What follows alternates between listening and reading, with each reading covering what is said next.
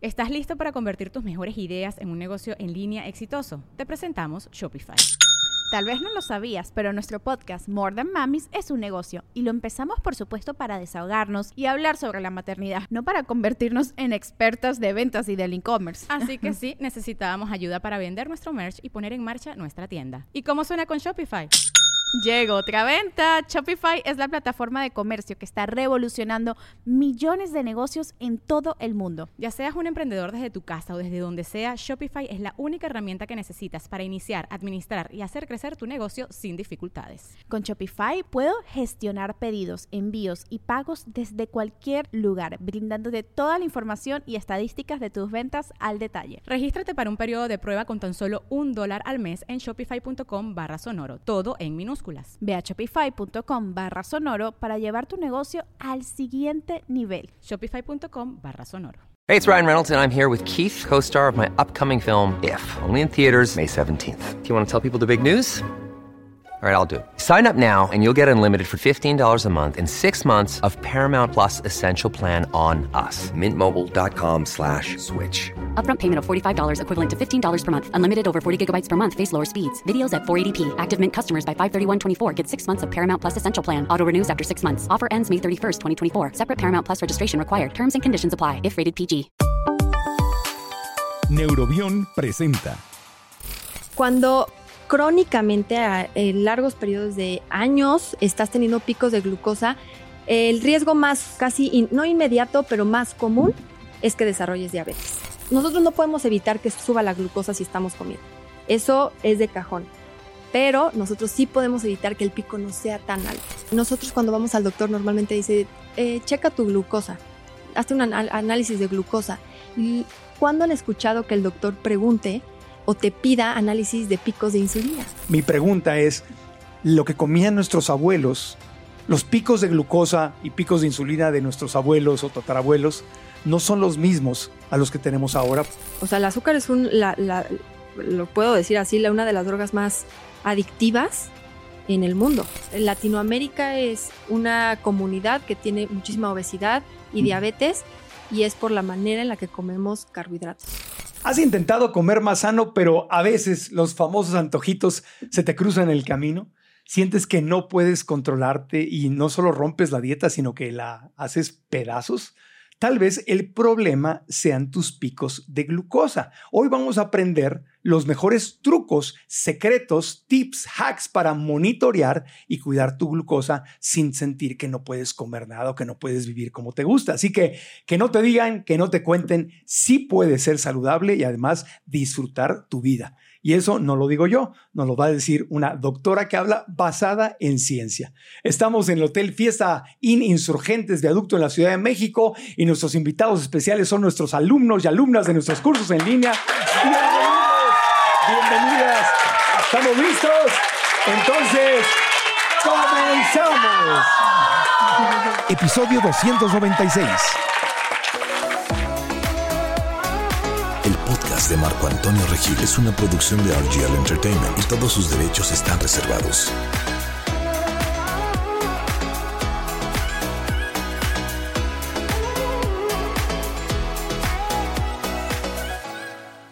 La doctora Jackie López es médico general y ha colaborado con los laboratorios de mayor prestigio internacional educando a la población en temas de salud. Es creadora de la plataforma Salud en Corto, donde a través de YouTube mantiene contacto con cientos de miles de personas interesadas en cuidar su cuerpo y vivir mejor.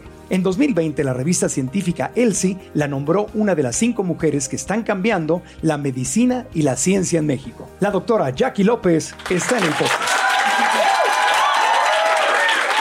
Jackie, gracias por estar de regreso en nuestro podcast. Muchas gracias Marco por otra vez la invitación. Otra vez la invitación en un tema que yo, yo veo esto y digo, es que nos lo tendrían que haber enseñado en la escuela.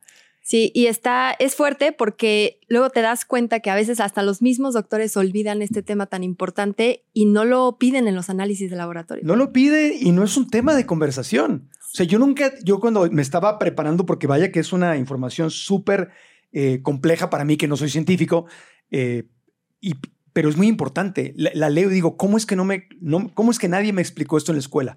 ¿Cómo es que hasta la fecha ningún médico que he tenido se ha sentado conmigo a explicarme eso. ¿Cómo es que lo vengo a entender en un podcast cuando he luchado con, con los picos de glucosa, como muchísima gente, durante toda mi vida? O sea, es, es- es información que básica de la vida de un ser humano. Claro, es que los picos de glucosa están todo el tiempo. En cada comida que hacemos, todas las personas del mundo. Entonces creo que es algo básico que deberíamos de entender cómo funciona para tratar de bajar esos picos. Es- Claro. Es, algo básico. Entonces, hoy vamos a entender qué es la- lo básico, qué es la glucosa, qué son los picos de glucosa, qué provocan, cómo nos afectan eh, en, en el, en el peso, en, en la piel, en el sueño, eh, cómo prevenirlos, por qué nos conviene prevenirlos. O sea, nos vas a dar una, una verdadera clase de ciencias naturales. Así es, lo más sencillo posible para que todos lo entiendan. Sí, bueno, pero a ver, le vamos a encuestar al público. Le preguntamos a 100 estudiantes de nuestros cursos, ¿quién ha tenido aquí eh, ataques de ansiedad así con la comida que "Ah, tengo que comer, no, no puedo dejar de comer? Levan- Levante, la mano. Ahí está. Ahí están los que levantan. La mayoría levantaron la mano. Los que no es que no se quieren desfajar. ¿no? pero es, es muy importante. A ver, entonces empe- empecemos. ¿Qué es la glucosa? La glucosa es una molécula Ajá. que es similar a fructosa, maltosa, que son tipos de azúcares que Ajá. están en muchos alimentos. ¿Todo lo que acaba en osa es azúcar? Sí, Ajá. es exactamente. Entonces, eh, tienen diferentes maneras de metabolizarse. La más importante y la fuente más importante de energía en nuestro cuerpo proviene de la glucosa. Ok. ¿ok? Entonces, cuando nosotros comemos, principalmente viene en los carbohidratos, pero también otros alimentos tienen glucosa. Cuando nosotros comemos y empezamos a morder los carbohidratos, vienen diferentes enzimas que empiezan a romper esos alimentos, esos hidratos de carbono, y lo empiezan a degradar en otras moléculas. Una de ellas va a ser glucosa, va a pasar a nuestro, o sea, se va a ingerir, la vamos a absorber, va a pasar a nuestro torrente sanguíneo y en el momento que esté en la sangre se va a activar una alarma donde va a decir hay glucosa. Hay glucosa en el cuerpo y qué vamos a hacer con ello. Lo principal y lo más importante, por eso no hay que satanizar tampoco la glucosa, porque es que tenemos que tener energía de la glucosa. Es nuestra fuente más importante. Entonces, no hay que decir que toda la glucosa es mala, la necesitamos y no podemos dejar de consumirla. El problema es cuando nosotros o nuestras células se saturan de glucosa, ya tienen suficiente energía y hay glucosa de más en nuestro torrente sanguíneo. Ahí es cuando empieza a haber un problema y nuestro cuerpo es sabio, nuestro cuerpo funciona perfectamente bien y sabe que cuando empieza a haber eh, concentraciones altas de glucosa, hay que eliminarlas. ¿Por qué? Porque cuando se acumula de más, empieza a dañar nuestros vasos sanguíneos y nuestros nervios. Y empieza a liberar radicales libres, oxidación, y ahorita entramos a todo eso. O sea, necesito la glucosa para vivir, pero como todo, En mm, exceso. hasta algo bueno en exceso me hace daño. Exacto. Entonces, cuando hay exceso, nuestro cuerpo nos da todavía chance de empezar a bajar esos niveles. ¿Cómo lo hace el cuerpo? Lo primero es esa glucosa almacenándola en el hígado como glucógeno. Entonces nosotros cuando comemos glucosa ya tuvimos energía y ya nos saturamos de energía, ahora esa glucosa que sobra se va al hígado en forma de glucógeno, es como el almacenamiento. Nosotros cuando pasamos periodos largos sin comer y Ajá. nuestro cuerpo dice, oye, necesito energía, rompe ese glucógeno Ajá. y lo convierte otra vez en glucosa. Entonces volvemos a tener como una racha de energía otra vez gracias al almacenamiento de glucosa en glucógeno en el hígado. Esa es la, la función Y que eso hace. es bueno. Es, Eso es que, muy es lo que bueno. hace el ayuno intermitente. Eso Después es de ciertas ajá, horas justamente. empiezas a, a tomar tus reservas. de, ne- ajá, de glucógeno y de glucosa para lo convertirlo usas. en energía. Claro. Exactamente. O sea, ese es un sistema con base en los documentales que he visto, en lo que he leído. Pues obviamente el cuerpo humano es muy inteligente o la naturaleza o Dios, quien, a quien le quieras dar el crédito, eh, eh, estamos creados en forma muy inteligente. Y en tiempos antiguos la gente pasaba mucho tiempo sin comer. Entonces, justamente había un equilibrio natural, por así decirlo, porque lo que consumían y si consumían de más, glucosa se almacenaba, pero en un tiempo, en pocas horas, otra vez lo volvían a romper y utilizar sin tener que comer. Entonces estaban en homeostasis y equilibrio todo el tiempo. Homeostasis. Homeostasis, que es como ese equilibrio del cuerpo donde funciona correctamente. Entonces, comían, o sea, se alimentaban, eh, el exceso lo almacenaban en el hígado, en la, en la, en la grasita, en las... Justamente, el hígado es la primera fuente para almacenar, pero también hay otras dos.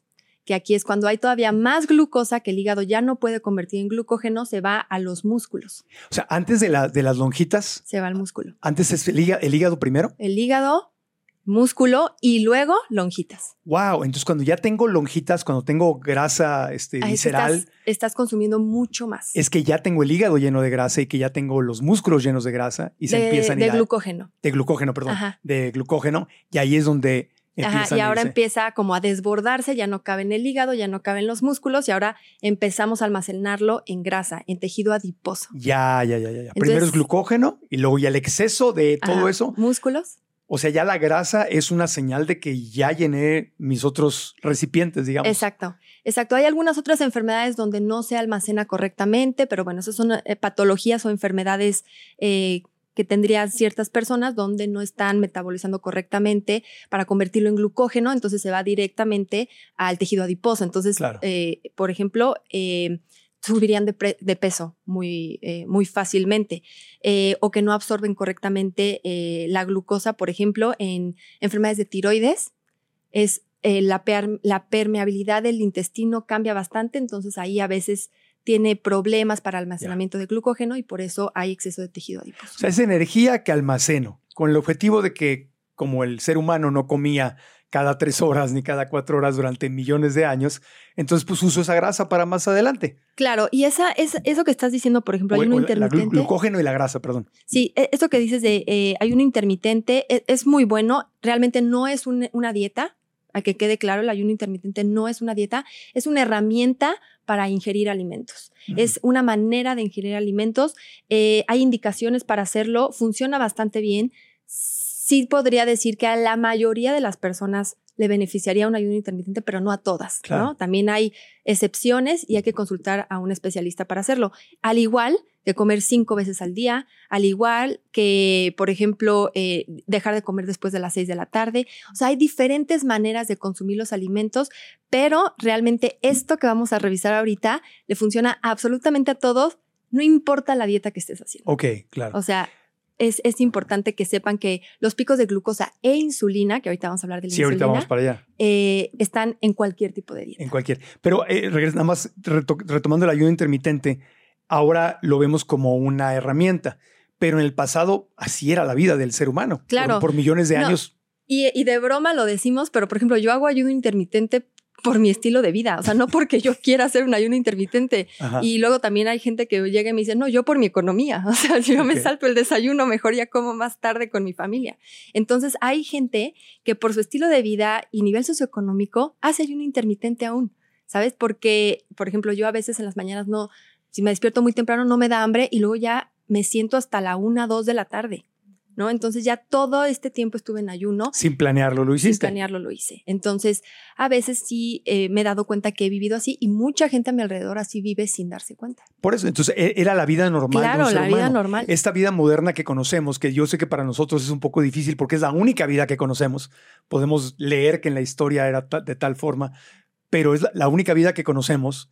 Es que a menos que tengas un problema financiero en tu casa, comes varias veces al día, comes muy seguido, desayunas a las 7, 8 de la mañana y luego vuelves a comer a la 1, 2, 3 de la tarde, dependiendo del lugar del mundo y de la cultura. Luego vuelves a comer en la, en la- la cena y luego te echas snacks en medio del día. Entonces estás comiendo y comiendo y comiendo. Y esa es la vida que conocemos. Entonces no hay, eh, no, le- no hay tiempo de que el cuerpo queme esa energía que Eso almacenó. exceso, ese exceso. Y se empieza a mal- almacenar y almacenar y almacenar más. Exacto. Y antes, del alma o sea, antes de almacenar, hay algo súper importante que justamente son los picos de glucosa. Ok, entonces ya sea- vamos a ver. Pero antes del pico de glucosa, entonces nada más glucosa es el, el alimento transformado en energía. Sí, es, la, es la, la principal fuente de energía para nuestro Y cuerpo. si termina en osa, es, es un azúcar, es, es Sí, es un, es, es un azúcar que nos va a proveer energía de diferentes maneras. Eh, la fructosa, por ejemplo, eh, no se puede almacenar en el hígado, sí provee energía, pero no se se salta el, el almacenaje de, de- Cuando consumimos fructosa se sal- y demás, se salta el almacenaje del hígado. Se va directo o músculo o literal tejido adiposo. O sea, la fructosa es peligrosísima. No peligrosa, porque también la necesitamos para otras funciones, pero también hay que saber el, eh, conocer el metabolismo para saber en qué situaciones consumirla, cuál, cuándo no hay que excedernos y con qué combinarla también es importante. Ahorita regresamos a la, a la fructosa. La lactosa que viene en, en los lácteos Claro, es un azúcar. claro, y también eh, a veces es imposible saltarnos la lactosa. Es, es, es necesaria tenerla también para otras funciones en nuestro cuerpo, pero realmente la fuente de energía principal y la que se estudia y la que realmente está haciendo esos picos de insulina es la glucosa. Claro. Ok, perfecto. Entonces, si termina en osa, es, sé que es, una, es un azúcar. Sí. Y si estoy en exceso de, entonces ahí es donde probablemente voy a tener algún problema. Sí, podríamos cambiar algunos hábitos que nos ayuden a mejorar. Ok, perfecto. Ahora, hablemos de los, ¿qué, qué son los picos de glucosa? Ya, ya quedamos claros con la glucosa, ¿ah? Ok, perfecto. Va a haber examen, ¿eh? Bueno. picos, ahora, ¿qué son los picos de glucosa? Cada vez que nosotros empezamos a ingerir eh, alimentos en específico, carbohidratos, como se van a romper esos carbohidratos, se va a transformar en glucosa y nuestro cuerpo va a empezar a recibir glucosa en el torrente sanguíneo y eso hace picos de glucosa en el torrente sanguíneo. O sea, si nosotros hiciéramos un análisis y estuviéramos monitoreando todo el tiempo la sangre de nuestro cuerpo, en el momento que empezamos a comer y medimos la glucosa, vemos que de repente es ¡fum! sube y de repente empieza a bajar. Este mecanismo de que empieza a bajar, ahorita se los vamos a explicar, pero esos picos tan altos, o sea, sin, sin que nosotros, nosotros no podemos evitar que suba, suba la glucosa si estamos comiendo. Eso es de cajón. Pero nosotros sí podemos evitar que el pico no sea tan alto, haciendo diferentes eh, cambios en nuestro estilo de vida. Sí, ahí vienen los hacks que nos vas a dar tips y Exacto. todo de cómo, de cómo manejar Exacto. eso. Y están comprobados y está padrísimo porque sí es un es eh, un efecto inmediato que tú alcanzas a ver cuando empiezas a hacerlos. Claro, puedes comer incluso la misma comida, pero en diferente, Diferente orden, orden. Y eso es un, se, se metaboliza diferente. Diferente completamente. Pero entonces, para que ese pico de glucosa que está, está sucediendo cuando estás comiendo baje, el páncreas tiene unas células que se llaman las células beta y empiezan a segregar eh, insulina. Insulina es una hormona, una sustancia que va, es la llave para que le dé paso a la glucosa hacia las células y las células tengan energía.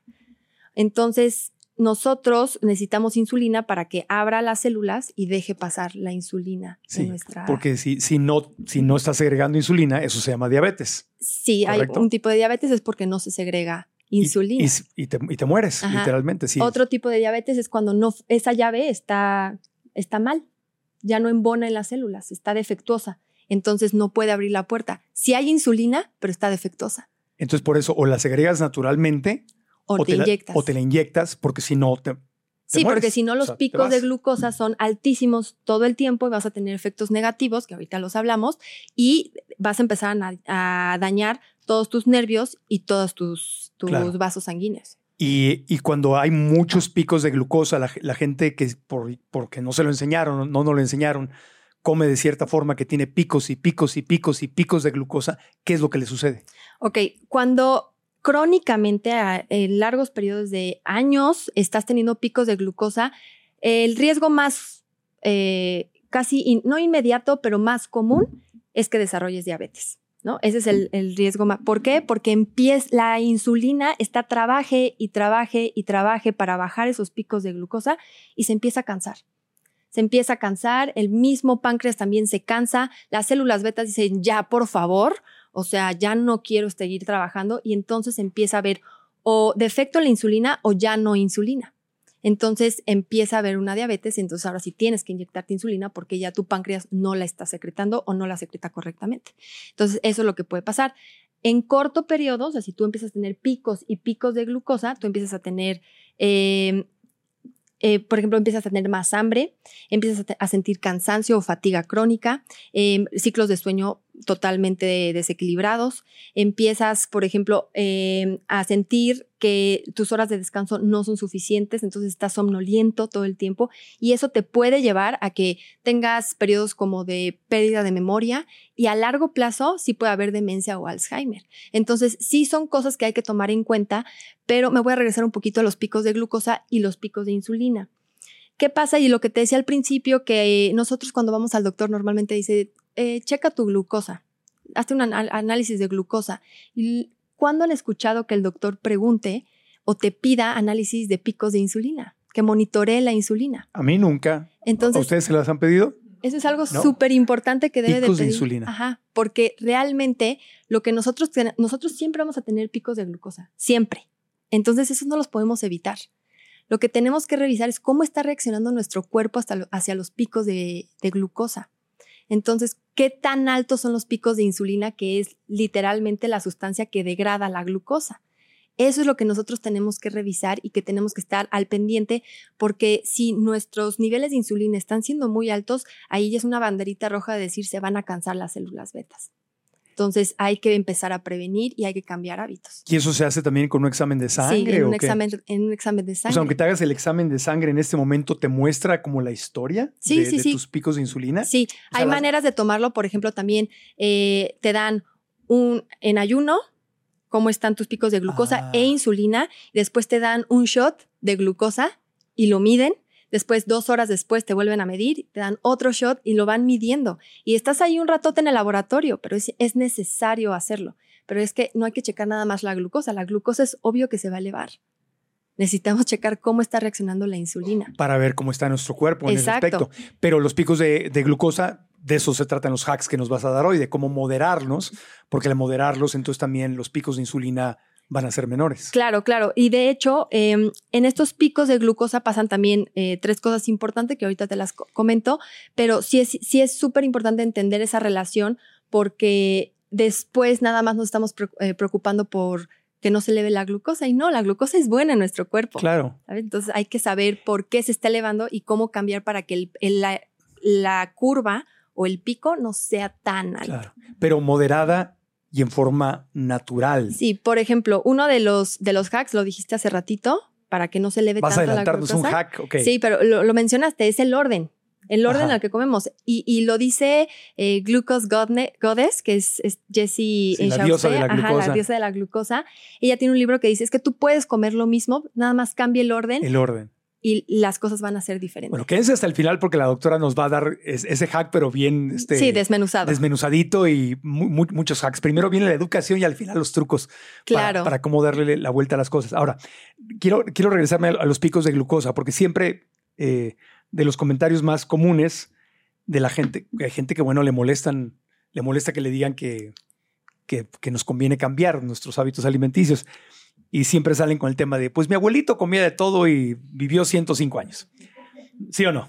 Estoy, estoy ya hasta el tope de estar viendo sus comentarios aquí en YouTube, en Instagram y todo. Pues entonces, entonces ¿para qué ven el programa? ¿Me explico? O sea, ¿para qué ven el podcast? Si, si, si decir, Sí, de eso se trata. si de eso se trata. Todos conocemos al menos a una persona con diabetes. Lo que muchos no sabemos es que el 50% de ellas pueden padecer una enfermedad silenciosa llamada neuropatía periférica o daño en los nervios. Esta se manifiesta a través de síntomas que pueden parecer inofensivos como entumecimiento, hormigueo y calambres, tanto en las manos como en los pies. Es de suma importancia estar atento a estos síntomas, ya que si no son tratados a tiempo, pueden desencadenar complicaciones mayores. Mi mamá llegó a sufrir estos síntomas, sobre todo por las noches, y su doctor le recomendó tomar Neurobión, una medicina que puede aliviar los síntomas y evitar que el daño avance. Encuentra Neurobión en tu farmacia más cercana. Dale a tu salud la importancia que merece y atiéndete oportunamente. When you need mealtime inspiration, it's worth shopping Kroger, where you'll find over 30,000 mouthwatering choices that excite your inner foodie. And no matter what tasty choice you make, you'll enjoy our everyday low prices, plus extra ways to save, like digital coupons worth over $600 each week. You can also save up to $1 off per gallon at the pump with fuel points. More savings and more inspiring flavors make shopping Kroger worth it every time. Kroger, fresh for everyone. Fuel restrictions apply. Your brain needs support, and new Ollie Brainy Chews are a delightful way to take care of your cognitive health. Made with scientifically backed ingredients like Thai ginger, L-theanine, and caffeine, Brainy Chews support healthy brain function and help you find your focus, stay chill, or get energized. Be kind to your mind and get these nootropic chews at ollie.com. That's O-L-L-Y.com. These statements have not been evaluated by the Food and Drug Administration. This product is not intended to diagnose, treat, cure, or prevent any disease. Pero hay una gran diferencia, porque la forma en que comían mi abuelita, tu abuelita, nuestros abuelos y bisabuelos, no es la forma en que se come hoy en día.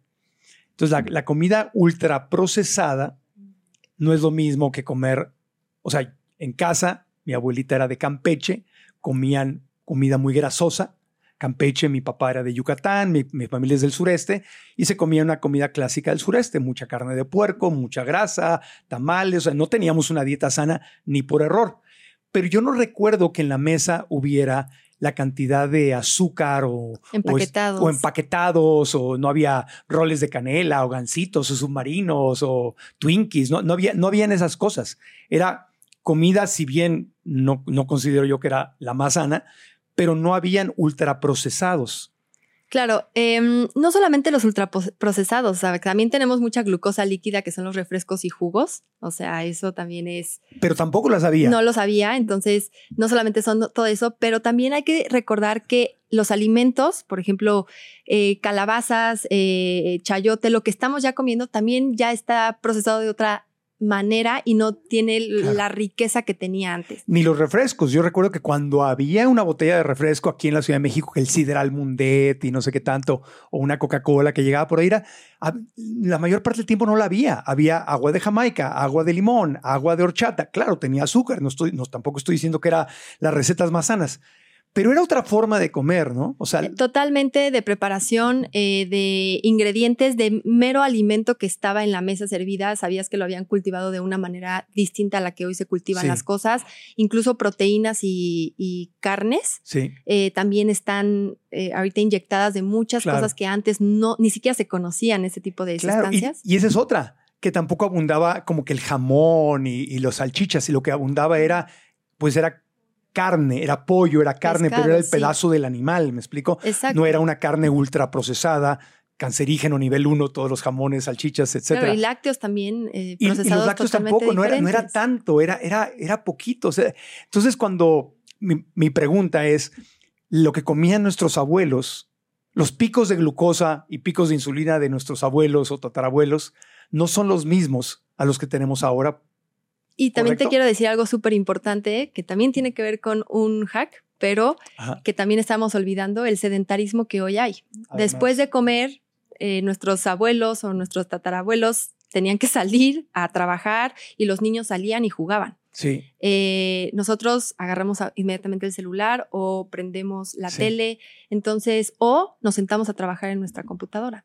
Entonces, la verdad, la vida ha cambiado completamente, entonces nos tenemos que adaptar a que si vamos a estar trabajando en la computadora, ¿qué tengo que hacer para que mi sistema o mi metabolismo sea similar al, a lo sí, porque desde el punto de vista, tú eres, tú eres científica, entonces desde el punto de vista científico, pues para, para comparar tienes que comparar manzanas con manzanas. Entonces no puedes comparar esto de mi, mi abuelita comía lo que, lo que quería y vivió 100 años. Sí, lo que quería dentro del estilo de vida de hace 40, 50, 70, 100 años. Totalmente. No es lo de ahora. No, científicamente no puedes. El ser humano de hoy es muy distinto al ser humano de hace un par de generaciones. Mi mamá nació en el 32, entonces mis abuelos nacieron como en 1800, no sé, ¿no? Eh, entonces, a eso me refiero, ¿no? No, se puede establecer esa comparación. Y te quiero decir algo también importante. Em, la, molécula de glucosa es igual en, empaquetado, en una fruta, en un pan, en el pastel, en donde lo estés consumiendo, la molécula de glucosa es igual. O sea, no puedes engañar a tu sistema porque a él le da igual si es el alimento más ultra wow del mercado o del supermercado o es algo que hicieron muy casero. a tu sistema le da exactamente. Pero el ingrediente sí importa. El, la molécula es la que importa. Entonces, a veces nosotros eh, creemos ese mito de que, bueno, pero es que como es un, producto empaquetado saludable, hecho con harina, no sé qué, bla, bla, creemos que es sano y lo consumimos de más. Y es como, tu cuerpo nunca va a entender que, ese, que esto te costó 200 pesos y el que comías antes era de no sé, 15 pesos, porque para e, el cuerpo es la misma molécula. Es exactamente la misma molécula. Entonces a veces estamos hasta autoengañándonos por mercadotecnia. Claro. Entonces eso es importante también saber que a tu cuerpo le da igual si estás tomando eh, miel de abeja o de maple, la molécula de glucosa. Pero el concentrado, porque volviendo al ejemplo, no es lo mismo haberte eh, un, vaso de agua de limón que, con azúcar morena o piloncillo o azúcar refinada que lo hubieran puesto a un refresco. Claro, claro. Porque, ese vaso tiene muchísimo más ah, concentrado de, calorías o de, no de calorías, perdón, de Incluso si estuvieras haciendo agua de sabor con la misma azúcar que utilizan para el refresco, pero lo pones en menor cantidad. Cantidad. Ajá, es lo importante. O sea, imaginemos que tenemos el azúcar que usan para hacer el sidral mundet. Sí y lo ponemos en un agua de limón, pero lo ponemos en cantidades moderadas, es, es todavía mejor. Claro. ¿no? Pero incluso los refrescos estaban hechos con azúcar refinada. Ahora está el alta fructosa. Claro. El jarabe de maíz de alta fructosa, que no es lo mismo que el azúcar. Exacto, exacto. O sea, sí, sí, hay, sí varía, simplemente tenemos que entender que no podemos exentarnos de la glucosa. El punto es saber dónde está, entender dónde está la glucosa para tener eh, una moderación en su consumo o saber cómo prevenir esos picos de glucosa que a la larga nos traen muchísimas repercusiones. De hecho, eh, cuando nosotros hay, hay tres cosas importantes que eh, también te iba a mencionar que se me olvidó hace ratito, los beneficios de, digo, los, los, la- lo que te perjudica, los picos de glucosa también da Sí. envejecimiento, arrugas, nos arrugamos, eh, nos hinchamos y nos inflamamos. Entonces, eh, O sea, ¿Qué los picos de glucosa te hacen viejo. Exacto, sí, nos envejecemos y podemos, no podemos, nadie puede no envejecer, pero podemos retrasar el proceso si ponemos atención en, ese, en esos picos de glucosa. ¿Por, por qué, te, as- por qué te, te aceleran el proceso de envejecimiento los picos de glucosa? la glucosa lo que hace es glicación, es un proceso donde la glucosa junto con otra molécula de cualquier alimento, o sea, de cualquier otra, una proteína, lo que sea, la endulza, por así decirlo. Se llama glicación. ¿Ok? Ajá. Ese proceso donde se pegan esas dos moléculas. Eh, está escrito que de hecho la- las moléculas que están que pasaron por un proceso de glicación o endulzarse, o sea, que se juntaron con glucosa, son todavía más perjudicales y dañinas que la misma glucosa en nuestro cuerpo.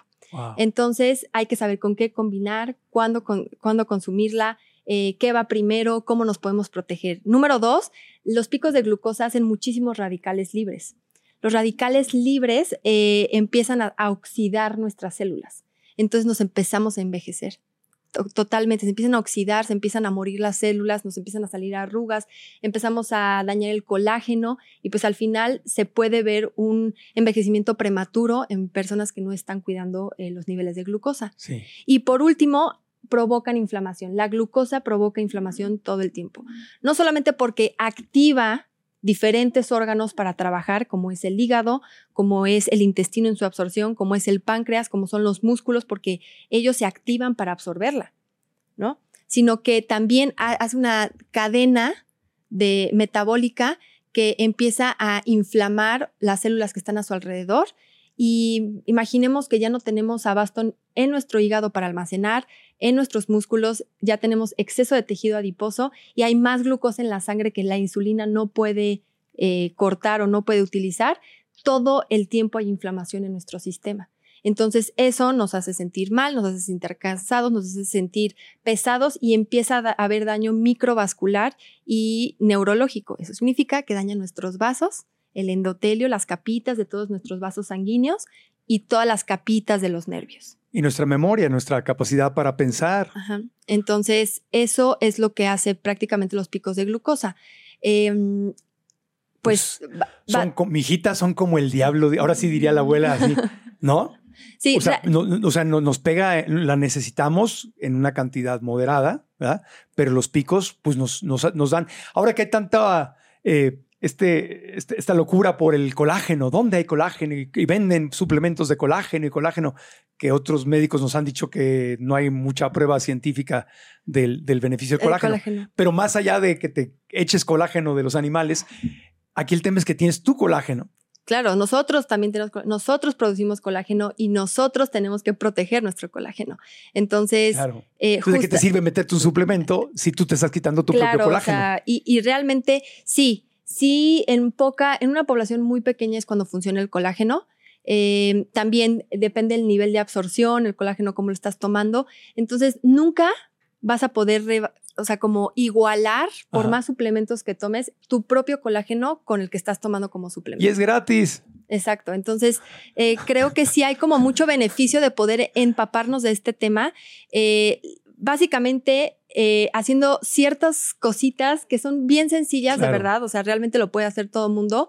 Este, puedes disminuir hasta un 75% los picos de glucosa. Wow. Entonces creo que sí vale la pena que lo escuchen, que lo vean, que lo tomen en cuenta. Y no tienen que hacer los 10 hacks, que ahora son 13, es, el nuevo libro son 13, ok. pero no tienen que hacerlos todos, pero con que hagan 7 van a ver cómo se ve la diferencia, incluso en su piel.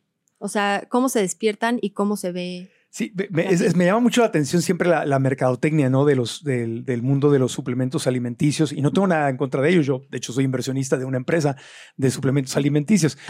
que no vende colágeno, por cierto, pero me, me, llama mucho la atención porque es como se puso de moda. De repente todos necesitamos colágeno, pero nadie te dice que el colágeno lo produces tú naturalmente y que lo primero que tendrías que hacer es dejar de dañar tu producción de colágeno. Claro, y realmente el colágeno que puede ser suplemento ni siquiera verías los efectos. Eh, está funcionando a un nivel que no se alcanza a ver a, o sea, mera vista. Pero te lo venden como, como, oye, la piel y para que no te arrugues. Este, tengo amigas que me dicen, oye, yo no quiero consumir colágeno de origen animal, pero porque amo a los animales. O yo, pero, pero ¿cómo le hago? Porque me estoy arrugando. Digo, pues mira, para empezar, yo no soy experto. Pero, pero pregúntale a los que van a tu programa. No, y de hecho, eh, todavía está peor, por ejemplo, hay productos de colágeno que se ponen en la piel. La molécula de colágeno es súper grande, o sea, solo se queda arriba, no, no la van a absorber nunca, entonces no hay un vehículo que haga que absorbe, entonces todavía eso está peor, ¿sabes? Es como nada más tirando el dinero a la basura. Eres la tercera eh, científica que nos dice lo mismo en el podcast sobre el tema del, del, colágeno, pero que está vendiendo como loco. Sí, sí, completamente. Como loco. Lo que sí se puede consumir, ahorita no estamos, no quiero que nos desviemos, pero sí puedes consumir alimentos que te ayudan. Bueno, número uno, no, no pegarle en la torre a la producción de colágeno que tú, que tú tienes naturalmente, pero sí hay alimentos que pueden ser precursores de colágeno, que te pueden ayudar a producir más colágeno propio. Sí, totalmente, totalmente. Sí, pero son alimentos. Son alimentos, no son suplementos, son alimentos. Exacto. ¿Recuerdas o sea, haz de cuenta, también hay ciertos suplementos que te ayudan a fomentar como, pero eh, básicamente tomar agua sería una de las cosas más importantes que yo les diría para no perder el colágeno.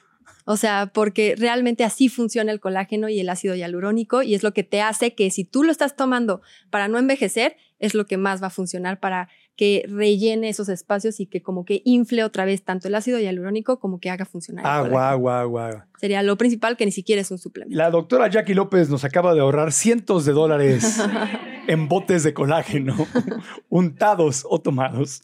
Así es, o sea, creo que es lo más sencillo y bueno, y ahí, del deleítense acá abajo, los que venden colágeno me van a, van a tirarle, eh, mentira, que no sé qué tanto. Se hace la controversia en las declaraciones. Bueno, entonces regresando al tema de, la, de la, glucosa, eh, también la fructosa es verdad que aumenta mm, aumenta más el estrés oxidativo que la glucosa. Justo es por lo que te decía, porque la glucosa todavía tiene chance de almacenarse en el, en el hígado, la fructosa no. no. Directo va al tejido adiposo. Cuando nosotros empezamos a acumular grasa o tejido adiposo, hay una inflamación constante y eso libera radicales libres. Entonces, por eso se dice que la fructosa es que no hay que satanizarla porque no es mala, pero sí, en efecto, cuando la, consumimos de más, o por ejemplo, dicen es que la glucosa es mala, mejor hay que consumir fructosa, como hacer un intercambio, pues es que tampoco están sabiendo cómo se está metabolizando la fructosa y directamente va al tejido adiposo. A ver, pero aclaremos qué es la fructosa. Es otro tipo de azúcar que viene en otro tipo de alimentos, vienen muchísimos, pero que también los están vendiendo en algunos, por ejemplo, es que este, no sé, te voy a inventar porque realmente no consumo ese tipo de productos, pero esta gelatina no tiene glucosa, tiene fructosa. Y dicen, ah, bueno, hay que comerla. Tiene no, es que no tiene glucosa, es, es eh, libre de glucosa. Sí, pero tiene fructosa. Entonces, están confundiendo al consumidor, están eh, confundiendo a los demás porque al final pues googleen qué es la fructosa, cómo es la molécula, cómo está hecha y se van a dar cuenta que va directa al tejido adiposo, entonces está saltando todavía esos eh, como chance del, cuerpo de almacenarlo como energía para futuro. Necesitamos un metabolismo muchísimo más largo para degradar la, la, fructosa y que funcione correctamente. Y si nosotros empezamos a almacenar tejido adiposo, nos empezamos a inflamar y podemos subir de peso. Sí, y la inflamación es la madre de todas las enfermedades. Sí, eh, cáncer principalmente. Cáncer, exactamente. Ahora, ¿la fructosa no, viene de la fruta? O sea, sí hay en fruta, por supuesto que sí hay en fruta, pero no solamente está en la fruta. O sea, así se llama porque sí, hay, de hecho algunas eh, frutas que no van a tener fructosa, ¿sabes? O sea, van a tener, bueno, porque ahorita ya están ultraprocesadas, ¿ok? Hay que verlo de esa manera. Pero eh, sí, sí están en la fruta, nada más que no solamente está en la fruta. Claro. No hay que quedarnos con eso de que la fructosa es solo en la fruta, entonces ya no hay que comer frutas. Claro, por- para allá iba. Ajá, no. Porque comer fruta, pues No, no es el porque problema. al final sí necesitamos la fructosa para que funcione, pero la fructosa en exceso, o sea, por comer muchísima fruta no te va a pasar eh, los picos de glucosa, por supuesto que no. Es una fructosa eh, muchísimo más eh, natural, por así decirlo. Lo, donde está la fructosa de manera sintética es donde tenemos que hacer como un poquito evitarlos, Claro. evitarlos. Es que no quiero satanizarlo, de verdad no quiero No, no, satanizarlo. no, está- pues, estamos hablando claro. O sea, Pero- comer mucha fruta no es problema. Tú nunca has tenido un paciente con, con problemas porque come mucha fruta. No, no hay un problema con que coma muchas frutas. De hecho, hay que enriquecer nuestros alimentos con más frutas. Eh, de- si queremos, se nos antoja algo dulce, es mejor comer una fruta que Un un, higo, jugo mango. Que, ajá, o que un dulce. Hasta un dátil que es este tiene Sí. muchas calorías y lo que sea. Exacto. Siempre va a ser mejor eso que comerte un pastelito ultra procesado de, de la tiendita de la esquina. Así es. Ok, y la, pero el jarabe de maíz de alta fructosa, que es el que le meten a los refrescos ya un montón de alimentos Que es ultraprocesados, el sintético. esa no es la fructosa de la No. fruta. No, es, Es el que está muy procesado, el que no le da el chance al cuerpo de que lo almacene de otra manera, necesita demasiada energía para metabolizarlo y nos inflama constantemente. Ya. Y entonces ya todo eso repercute en inflamación y la inflamación daña todo. Daña Todo. tejidos, daña la piel, puede provocarte cáncer, pérdida de memoria. Sí, y luego cuando yo digo inflamación constante, la gente yo creo que se queda con una idea de que estamos inflamados del intestino.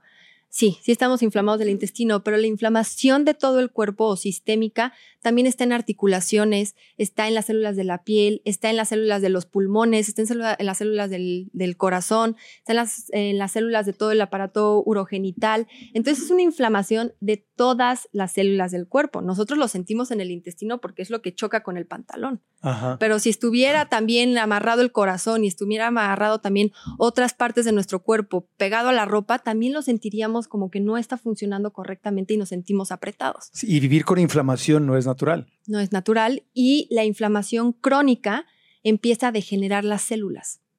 Las empieza a atrofiar, las empieza a hacer, a destrozar. Células destrozadas constantemente provocan cáncer.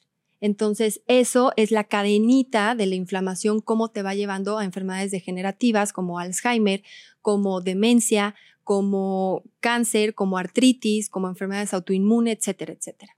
Y ahí es donde viene esta, contradicción enorme, ¿no? Que de repente hay gente que puede estar tomando su medicamento, que obviamente en una enfermedad aguda el medicamento es una maravilla, ¿verdad? Te, pues, te puede salvar la vida, pero están tomando medicamento o están haciendo quimioterapia o están haciendo algo este, fuerte médicamente y al mismo tiempo siguen consumiendo comida chatarra que está llena de lo mismo que los enfermó. Claro, eh, o sea, como que es una cadena de nunca acabar probablemente, Sí. o sea, de que eso fue lo que me enfermó y ahora estoy tratando de salvarme, pero sigo consumiendo lo mismo que está contribuyendo al malestar, entonces Claro. es una cadena que nunca acaba. y vas al hospital y te dan un tratamiento y te sirven una, traen tu charolita con jugo, con sí, jugo, mañanero. jugo mañanero, pan blanco, jam- el, el famoso sándwich de pan blanco, jamón y queso, este, Eh. la gelatina, todo, o sea, y dices, oye, ¿quién diseñó esto? El- el- Es muy triste, es muy triste porque les digo, este, este tipo de información ni siquiera muchos médicos la consultan o la ponen en práctica. Y entonces ahora si extrapolamos eso hacia un sistema de salud, y no hay que irnos a todo el sistema de salud, a un hospital, como lo estás comentando, a una clínica, sí, te siguen sirviendo los mismos alimentos que te están inflamando. claro, estoy en emergencia, me estás dando un tratamiento que le cuesta a ti o al gobierno o al seguro, al que sea, le cuesta muchísimo y es toda la tecnología y toda la ciencia, pero no trabajamos en la prevención. Y estoy segura que si los,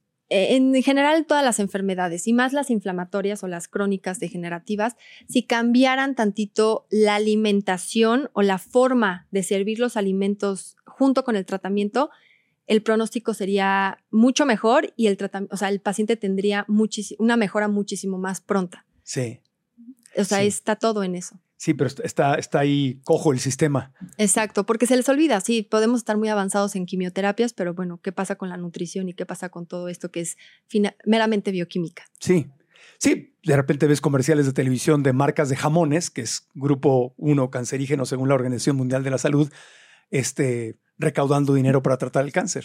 Sí, la verdad no, no, no quiero echarle a nadie, ni mucho menos, pero dejen de comer embutidos un mes y vean qué pasa. O sea, dejen de comer embutidos un mes y vean cómo se sienten. Eh, si hay alguna de las, alguno en el público que se les inflaman las piernas o que, eh, no sé, ya al final del día sienten como entumecimiento o que, que estén como hormigueo en las piernas, vean qué pasa. Vean qué pasa si dejan de comer embutidos. Sí, cambios enormes. Eh, los embutidos tienen también glucosa. Sí, o sea, tienen diferentes sustancias, hay muchas, no solamente la glucosa, pero eh, por eso especifico embutidos, tienen mucha sal, mucho sodio. Entonces también eso es súper importante, son niveles que ni siquiera necesitamos. Este, entonces también ahí hay como un foquito rojo, pero muchos de los embutidos para, para ponerle sabor, para que los niños los consuman, claro que van a tener glucosa. color el doctor Mauricio González nos platicaba en un podcast, color artificial, olor artificial, sabor artificial. Claro. esa rosita es, todo artificial. Sí, no. O sea, no estás no hay nada real ahí, ¿no? O sea, no es. y pueden ser muy ricos, pueden ser una rica botana. Ah, no, claro. Pero, eh, ¿cómo llegan a hacer eso, no? ¿Cómo, ¿Cómo, llegan a ese proceso? Entonces, volviendo al, al, porque de repente, pues son ramificaciones, ¿no? Como que nos desviamos, pero regresamos a la insulina, a los picos de glucosa y los picos de insulina. Afectan directamente en el aumento de peso. Sí, de hecho, eh, o sea, no quiero decir que porque los picos de insulina estén desatados ya vas a tener obesidad porque no está directamente relacionado de esa manera. Simplemente es un proceso que crónicamente empiezas, como ya se los dije, se empiezan a saturar eh, todas las reservas en el hígado, todas las reservas en, el músculo y empiezas a acumular tejido adiposo eh, en exceso. Y obviamente tejido adiposo en exceso es eh, grasa subcutánea, grasa visceral y es un aumento de peso.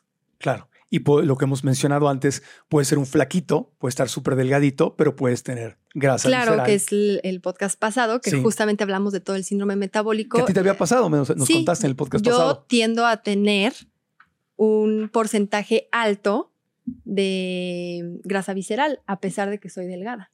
¿no? La grasa visceral es la que está pegada en los, en los órganos y no se ve.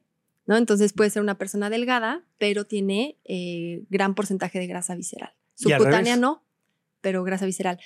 Es raro que una persona que tenga mucha grasa subcutánea no tenga grasa visceral. Es raro, porque la primera manera de la que se almacena eh, los adipocitos es pegada a los órganos. Entonces es rara la vez que se saltan la grasa visceral y se va todo al tejido adiposo. Pero llega a pasar. puede llegar a pasar. Antes de continuar con el podcast, quiero hacerte una pregunta. ¿Cuál es el secreto de la gente feliz que manifiesta abundancia en todos los aspectos de su vida? Bueno, la clave está en nuestro diálogo interno. Me refiero a esas conversaciones que tenemos con la vocecita que está en tu mente, que a veces no son buenas y pueden estarte desempoderando y de hecho alejándote del éxito y la felicidad que te mereces. Yo pasé exactamente por lo mismo y cuando tomé conciencia, es decir, cuando me di cuenta y aprendí a reprogramar mi mente, todo empezó a cambiar. Y por eso he creado una masterclass gratuita en la cual quiero compartirte los secretos que he aprendido para que tú hagas lo mismo y desates tu potencial. La clase se llama ¿Tu mente es tu amiga o es tu enemiga? ¿Qué historia te estás contando? La clase es completamente gratis y puedes registrarte haciendo clic en la liga que está aquí abajo o visitando marcoantonioregil.com diagonalmente. Repito, marcoantonioregil.com diagonalmente. Así que nos vemos en la clase. Y ahora regresamos al podcast. Hey, it's Kaylee Cuoco for Priceline. Ready to go to your happy place for a happy price? Well, why didn't you say so? Just download the Priceline app right now and save up to 60% on hotels. So, whether it's Cousin Kevin's Kazoo concert in Kansas City, go Kevin, or Becky's Bachelorette Bash in Bermuda, you never have to miss a trip ever again. So, download the Priceline app today. Your savings are waiting. Go to your happy place for a happy price. Go to your happy price, Priceline. This episode is brought to you by Shopify. Whether you're selling a little or a lot, Shopify helps you do your thing, however you cha-ching. From the launch your online shop stage, all the way to the we just hit a million orders stage. No matter what stage you're in, Shopify's there to help you grow. Sign up for a $1 per month trial period at shopify.com slash special offer, all lowercase. That's shopify.com slash special offer. La mitocondrias. ¿Qué son las mitocondrias ¿Y qué tienen que ver esto con la insulina y los picos de... Ok, la mitocondria es un organelo que tiene las células, es como una parte de las células que es justamente donde entra la glucosa y la convierte en energía. La mitocondria es la máquina de energía de todas nuestras células del cuerpo. Cada célula tiene una mitocondria. Entonces ahí nosotros producimos la energía para la célula y la célula hace sus funciones de cada órgano, de cada tejido, de todas las partes de nuestro cuerpo. Entonces tenemos infinidad de mitocondrias y es justamente lo que produce energía. Em, justo eso es lo que hace la insulina, que llega, abre la puerta de la célula para que entre la glucosa a la mitocondria. Y esa es la relación que tiene. Ok. Entonces la mitocondria es, es la que transforma, convierte la glucosa en energía. Ajá, es, es la, ahí se convierte todas las fuentes de energía, ya sea glucosa u otro tipo de, de alimento o de molécula que va a ser, que va a funcionar como energía, pasan por la mitocondria. Y si hay picos de glucosa y picos de insulina. Ponen a trabajar constantemente a las mitocondrias y es lo que empieza a suceder. Se, saturan, No, no quiero decir se desgastan, pero se atrofia la célula cuando, después de trabajar mucho y dejan de funcionar. Por eso hay envejecimiento, eh, liberación de radicales libres. En la transformación de una molécula hacia energía hay liberación de radicales libres siempre, siempre, siempre en una medida estándar o normal, no pasa absolutamente nada, el cuerpo está adaptado para aguantar ese número de radicales libres, pero si le estamos poniendo a trabajar todo el tiempo, pues es una liberación de radicales libres todo el tiempo y en exceso. Entonces eso fomenta el envejecimiento. Es como andar con tu carro y lo estás acelerando y pidiéndole al motor el máximo todos los días a cada cuadra y cuadra, pues acaba tronando. Justamente. Ok. Ahora, a lo mejor ya suena bastante obvio con todo lo que nos explicaste, pero no quiero obviar nada. Los picos de, de antojos. ¿Por qué será que cuando me como un pastel o me como algo ultra procesado, cargado de azúcar, bla, bla, bla, lo como y al rato quiero más, y quiero más, y quiero más, y quiero más? Eh, justamente por eso les decía que también es importante revisar los picos de insulina, porque tenemos que ver cómo está reaccionando el cuerpo, que sería liberando insulina, hacia la glucosa. Cuando nosotros comemos, por ejemplo, un pastel, comemos un pastel, va a haber un pico de glucosa, se libera insulina para poder bajar ese pico de glucosa. Sí. Cuando es tan agresivo ese pico de glucosa, el cuerpo libera demasiada insulina. Entonces lo va a bajar tan repentinamente que nuestro cuerpo va a decir, no, ya necesito más glucosa, ya quemaste de más. Ni siquiera le dio el eh, tiempo el cuerpo de almacenarlo como glucógeno o como músculo.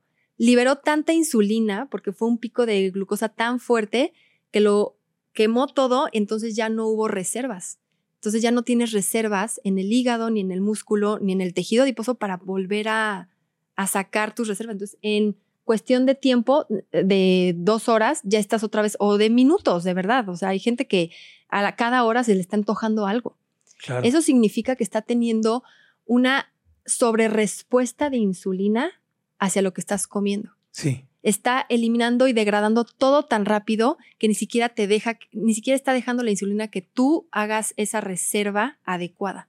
Entonces estás, eh, otra vez tu cuerpo te está pidiendo, oye, ya necesito, ya necesito comida, ya necesito comida, ya porque ya se me eliminó todo. Ahora, algo bien importante, esa reserva de, glucógeno y esa reserva de, de, en el músculo que tenemos de glucosa, para que se corte, los, niveles de insulina tienen que estar bajos. Entonces, si nosotros estamos teniendo picos constantemente de glucosa, el, umbral de insulina va a estar todo el tiempo altísimo. Nunca va a bajar, entonces nunca va a dejar que el glucógeno almacenado en el hígado y la glucosa almacenada en el músculo se corte para que te dé como, para que drenes esos, eh, como que abasteces. Es eso, no, nunca lo va a dejar.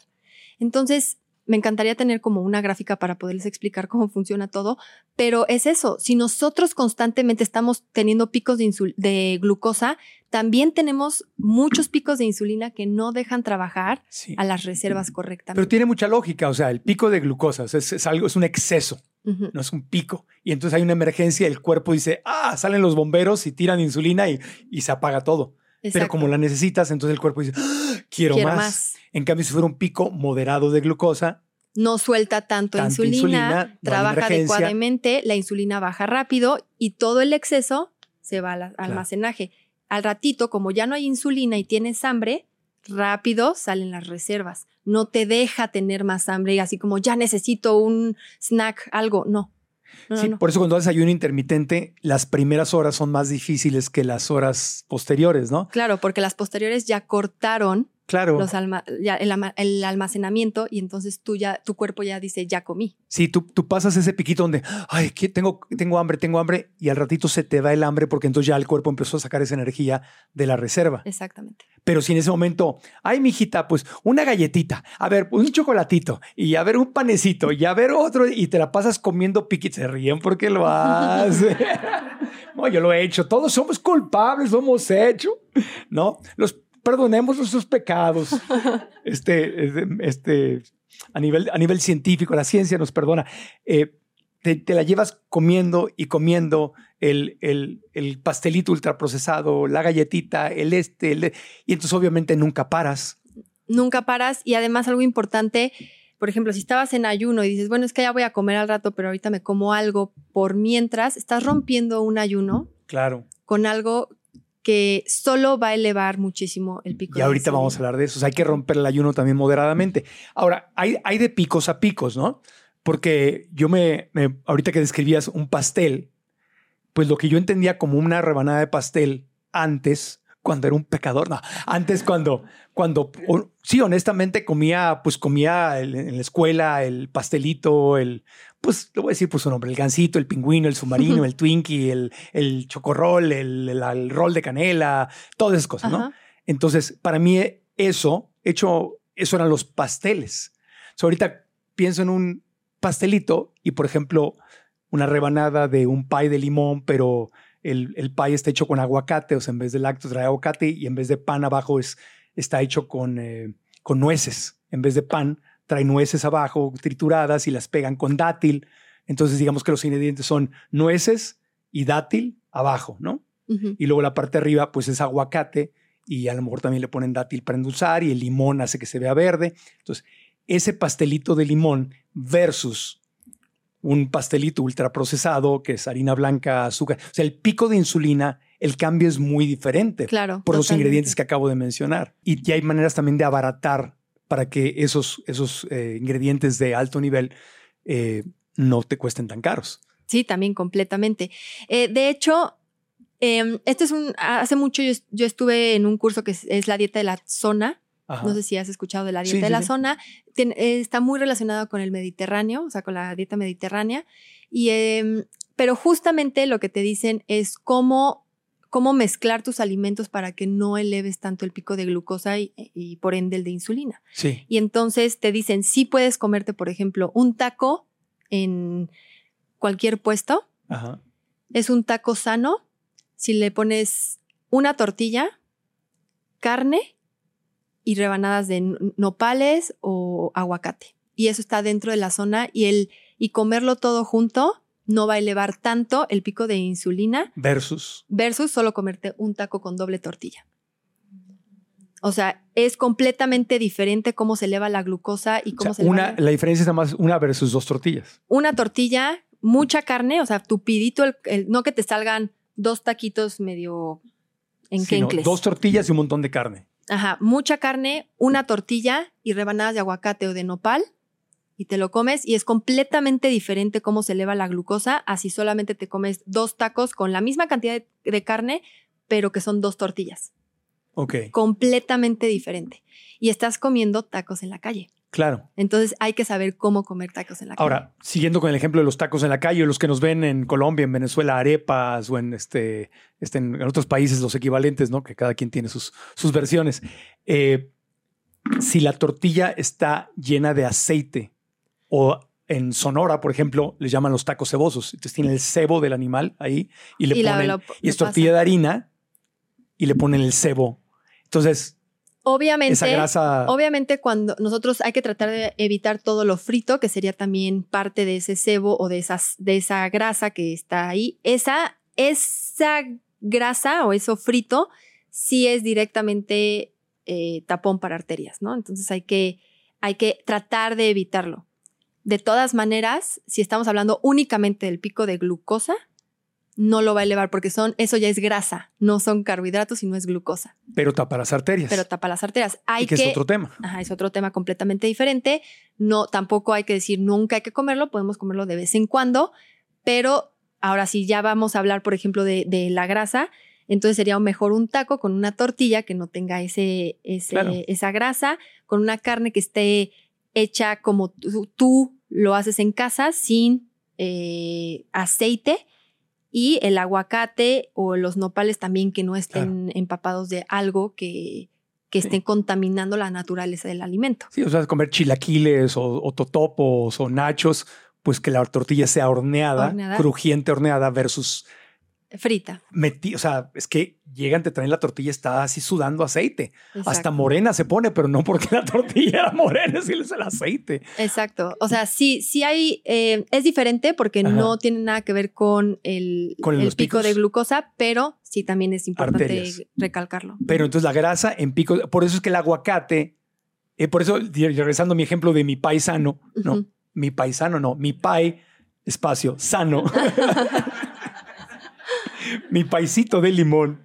Entonces, si tiene, si está hecho con el aguacate, que mucha gente no sabe, aguacate, sí, se puede hacer un pie con aguacate. Entonces, ese aguacate es grasa natural. Claro. Y abajo hay nuez. Entonces ahí hay grasa de la nuez y grasa del aguacate. Entonces el pico de insulina, de glucosa y insulina, pues va a ser mucho menor. Va a ser mucho mejor. el pie tradicional. Exacto, porque son, porque no es carbohidrato como tal, porque es grasa. Ok. Ajá. Ahora hay, hay, diferentes tipos de grasa, que sería otro tema, pero la grasa de la nuez y del aguacate o de las almendras es una grasa, no me gusta decirlo así, pero es una grasa sana. Entre los efectos a, corto plazo de los picos de glucosa, ya mencionabas el tema de la mente, el tema del envejecimiento, tengo por aquí acné, ¿también te puede provocar acné? Es que el acné es, al final, es una enfermedad inflamatoria. Se inflaman las glándulas eh, de sebáceas de la, de la cara. Entonces al final también es inflamación. Wow. este, ¿Enfermedades del corazón? Sí, porque obviamente las, eh, todas las cardiovasculares, o sea, las engloban como del corazón, pero no es meramente solo el corazón. Las enfermedades cardiovasculares tienen que ver con todos los vasos sanguíneos de nuestro, de nuestro cuerpo, incluyendo el corazón. Y los vasos también están en el cerebro, entonces pueden ser también eh, cerebrovasculares, ¿no? Entonces, hay una inflamación constante de los vasos sanguíneos y empiezan a elevar la presión arterial, eh, luego ya puedes desarrollar hipertensión y después de hipertensión, cuando hay eh, por largos momentos hipertensión arterial, se empieza a dañar todas las, las paredes de los vasos sanguíneos, de las arterias, de las venas, y luego es cuando pueden venir eventos cerebrovasculares o infartos. Un pico de glucosa te puede eh, ocasionar o aumentar la posibilidad de episodios depresivos? Tristeza, depresión. Sí, claro. Em, eso tiene que ver muchísimo por cómo se está metabolizando y todas las hormonas que se segregan en el momento que nosotros consumimos ciertos alimentos. Em, estar teniendo eh, picos constantes de glucosa lo que nos hace es que eh, nos sintamos como felices en ese momento y pronto otra vez es como bajón. Entonces estamos eh, haciéndonos no dependientes, pero constantemente vamos a estar necesitando azúcar para poder funcionar. Pues si suena como droga. Ajá. A largo, ajá, claro. O sea, el azúcar es un, la, la, lo puedo decir así, la, una de las drogas más adictivas en el mundo. O sea, lo necesitamos para sentirnos que estamos comiendo, nuestras eh, papilas gustativas se deforman al estar consumiendo tanta glucosa, por eso después ya no nos sabe la comida y necesitamos ponerle más y más y más cosas. Este, hacemos una adicción porque hay tanta gente adicta a la coca. O sea, la Coca-Cola. Ah, ya. Me dije, ese es otro episodio bueno, también, también, también, también está matando, pero sí, a, la coca y a los refrescos, en general. Eh, el sabor, los chicles. Al final los chicles también te causan una adicción de estar sintiendo y mucha gente dice, bueno, lo cambio por algo más masticable. No, regresan al que tiene el sabor fuerte. ¿Por qué? Porque les gusta sentir el dulce. Los chicles, leí hace poco que tienen plástico los chicles. Algunos. Algunos, chicles tienen... plástico. Estás mascando plástico. Sí, sí, sí. Petróleo en tu boquita. Pues sí, sí, sería un tema muy... Es otro tema, ese es otro podcast. es otro tema. Eh, hígado graso, ya lo comentaste. eh, demencia, Alzheimer, riesgo de cáncer, eh, arrugas, dijiste, Sí, envejecimiento por radicales libres. eh, cataratas. ¿Te puede provocar Ajá. cataratas? Eh, o sea, cataratas es eh, una capita que se forma en el ojo y que luego impide que tengas una visión correcta. ¿Y por qué cataratas? Es más por cuando ya tenemos niveles muy altos de glucosa, justamente empieza a opacar eh, esa, eh, el, pues El sí, lente. el lente que tenemos en el ojo, lo empieza a opacar precisamente porque está dañando los nervios, la irrigación sanguínea, todo eso hace eh, los picos de glucosa, entonces eh, se empieza a hacer como percudido, o sea, como que se empieza a tapar eh, el lente que tenemos en el ojo para poder ver. Y, y- y- si la dejas de consumir, si dejas de tener los picos, ¿puede regresar a, a su estado original? Por lo regular, la cuando ya está formada no. una catarata ya no es reversible y se tiene que operar eh, para poder recuperar la visión. Eh, no es que la pierdas por completo porque normalmente empiezan a decir es que no veo, no veo bien, ya no enfoco y es cuando lo operan, entonces no es como que dejaste de ver por completo, a menos que ya esté muy avanzado, pero sí lo puedes, recuperar. No es reversible el daño que ya tienes en, una, en un ojo Wow. por catarata. Qué fuerte. Eh, ¿Los picos de glucosa te pueden provocar problemas de infertilidad? Es que va, de- va lo mismo de, de las hormonas que tú estás eh, todo el tiempo, em, que tu cuerpo todo el tiempo está segregando Ajá. en reacción a lo que estás consumiendo. O sea, tiene que ver todo, es una cadena metabólica completamente que tengo que explicarla muy a detalle para ver hasta dónde vamos con el, justamente llegamos a la reproducción, por así decirlo, Ajá. pero realmente lo que nosotros comemos no es que directamente te va a dejar infértil, por supuesto que no, eso no va, no va a ser, pero sí hay gente que no se puede embarazar y que cambia sus hábitos alimenticios y entonces su cuerpo empieza a funcionar de otra manera y ahora ya se puede embarazar. Claro. Simplemente cambiando la alimentación y dejando de consumir ciertos alimentos o cambiando el orden de los alimentos. Wow, súper interesante. O sea que definitivamente por, por muchos temas, o sea, en general no nos conviene estar vivir, vivir con picos de glucosa y picos de insulina. No, o sea, no nos conviene. no es buen negocio. No, no nos conviene para nada. A largo plazo, como te digo, eh, podemos desarrollar muchísimas enfermedades que son irreversibles y dañan nuestros nervios. Y fíjate, ahora que, que países como México han, han implementado el etiquetado, que, que, que me parece un buen, una buena intención, un buen, pa- un buen primer paso, sería una buena oportunidad para ya eh, ser más precisos con el etiquetado, ¿no? Sí, o sea, sí es una buena intención, tal vez mal ejecutado. Exacto. Em, creo yo que la gente no sabe leer, ni siquiera sabe lo que significa que tengan los sellos. O sea, exceso de eso ya piensan que Sí, eh, está mal ejecutado, sinceramente. sí. pero sí creo que es momento oportuno para sensibilizar a los que hacen ese tipo de Sí. decisiones y que lleguen con una comunicación adecuada eh, para que sepan cómo leer los sellos y que ahora sí ya hagan como esta, es que no clasificación, pero que ya enseñen a la gente a que sepan qué elegir. Sí, sellos más específicos, ¿no? Porque, por ejemplo, tengo una, una amiga muy querida que tiene su marca de galletas en Monterrey y pues me decía, Marco, ¿tú crees que es justo? Cenando, Marco en el chismecito, ¿no? ¿Tú crees que es justo que yo con mi emprendimiento de galletas y me enseñaba los ingredientes? Tenía quinoa, tenía dátil, tenía una, una- estábamos ahí con un médico también y estaba viendo la etiqueta, tenía como cinco ingredientes y eran súper sanos todos, es no ultra procesado, es procesado. Pero dice, esta, mi galleta que es súper sana, tiene las mismas etiquetas que el gansito. Sí, sí, Digo, es- pues no, evidentemente no. Dice justo. exceso de grasa, exceso de calorías. Y los dos tienen lo mismo. No, espérame. Hay una enorme diferencia entre ese pastelito ultra procesado a la galleta saludable de mi amiga. Entonces la gente va y lo ve y pues no lo compra porque quizá no. sí, Pues es igual sellos. que este otro producto. Por supuesto, y probablemente es más caro, entonces prefieren llevarse el... Es más caro. Ajá, prefieren Claro llevarse el caro. gansito, que va a costar la tercera parte de lo que cuesta seguramente el producto. Pero es injusto. es injusto Y es muy injusto para las familias porque son básicamente familias que están haciendo emprendimientos regionales en sus países para poder sacar productos más sanos. Y Sí, que el gobierno te ponga la misma etiqueta que a un ultra procesado. sí, yo creo que, por ejemplo, la etiqueta es correcta, hay que, por ejemplo, ponerle... clasificarlo de otra manera, como lo decías, eh, tal vez por colores, por... O por eh, picos de Ajá, glucosa por- o índice glicémico, no sé. Sí, un índice glicémico, o sea, como que, que- o sea, esta cantidad que puede producir en tu cuerpo, creo que también sería algo, pero sí necesitaríamos primero informar a la gente, porque si alguien llega y dice es que este es un índice glicémico, ¿cuánta gente va a saber qué es ¿Qué el es índice? eso? Claro. Entonces, creo que sí, sí es la oportunidad del gobierno para educar a la gente y es una oportunidad grande para que Sí, hagan es una bien magnífica intención, es tú, como dices tú, mal, mal aplicada, porque ahora lo que pasa es que todo el mundo dice, ay, pues todo trae lo mismo. Sí, claro. Entonces ya como que nos hicimos, nos adormecimos con las etiquetas. Sí, ya no vemos la diferencia porque todos traen los sellos y dices, pues bueno, todos traen los sellos, entonces ya nos hacemos, o sea, ya, ya es invisible la etiqueta en el momento de comprar las cosas. O sea, realmente la intención sí fue buena, pero hoy dices, es que si todo trae la etiqueta, pues, Pues ya qué, ajá. Todo claro. hace daño, de algo nos vamos a morir, mijita. Exacto, Pues, esa una- es la respuesta. Venga, no, ¿a poco no? Esas son las frases, ay, mi amor, de algo nos vamos a morir.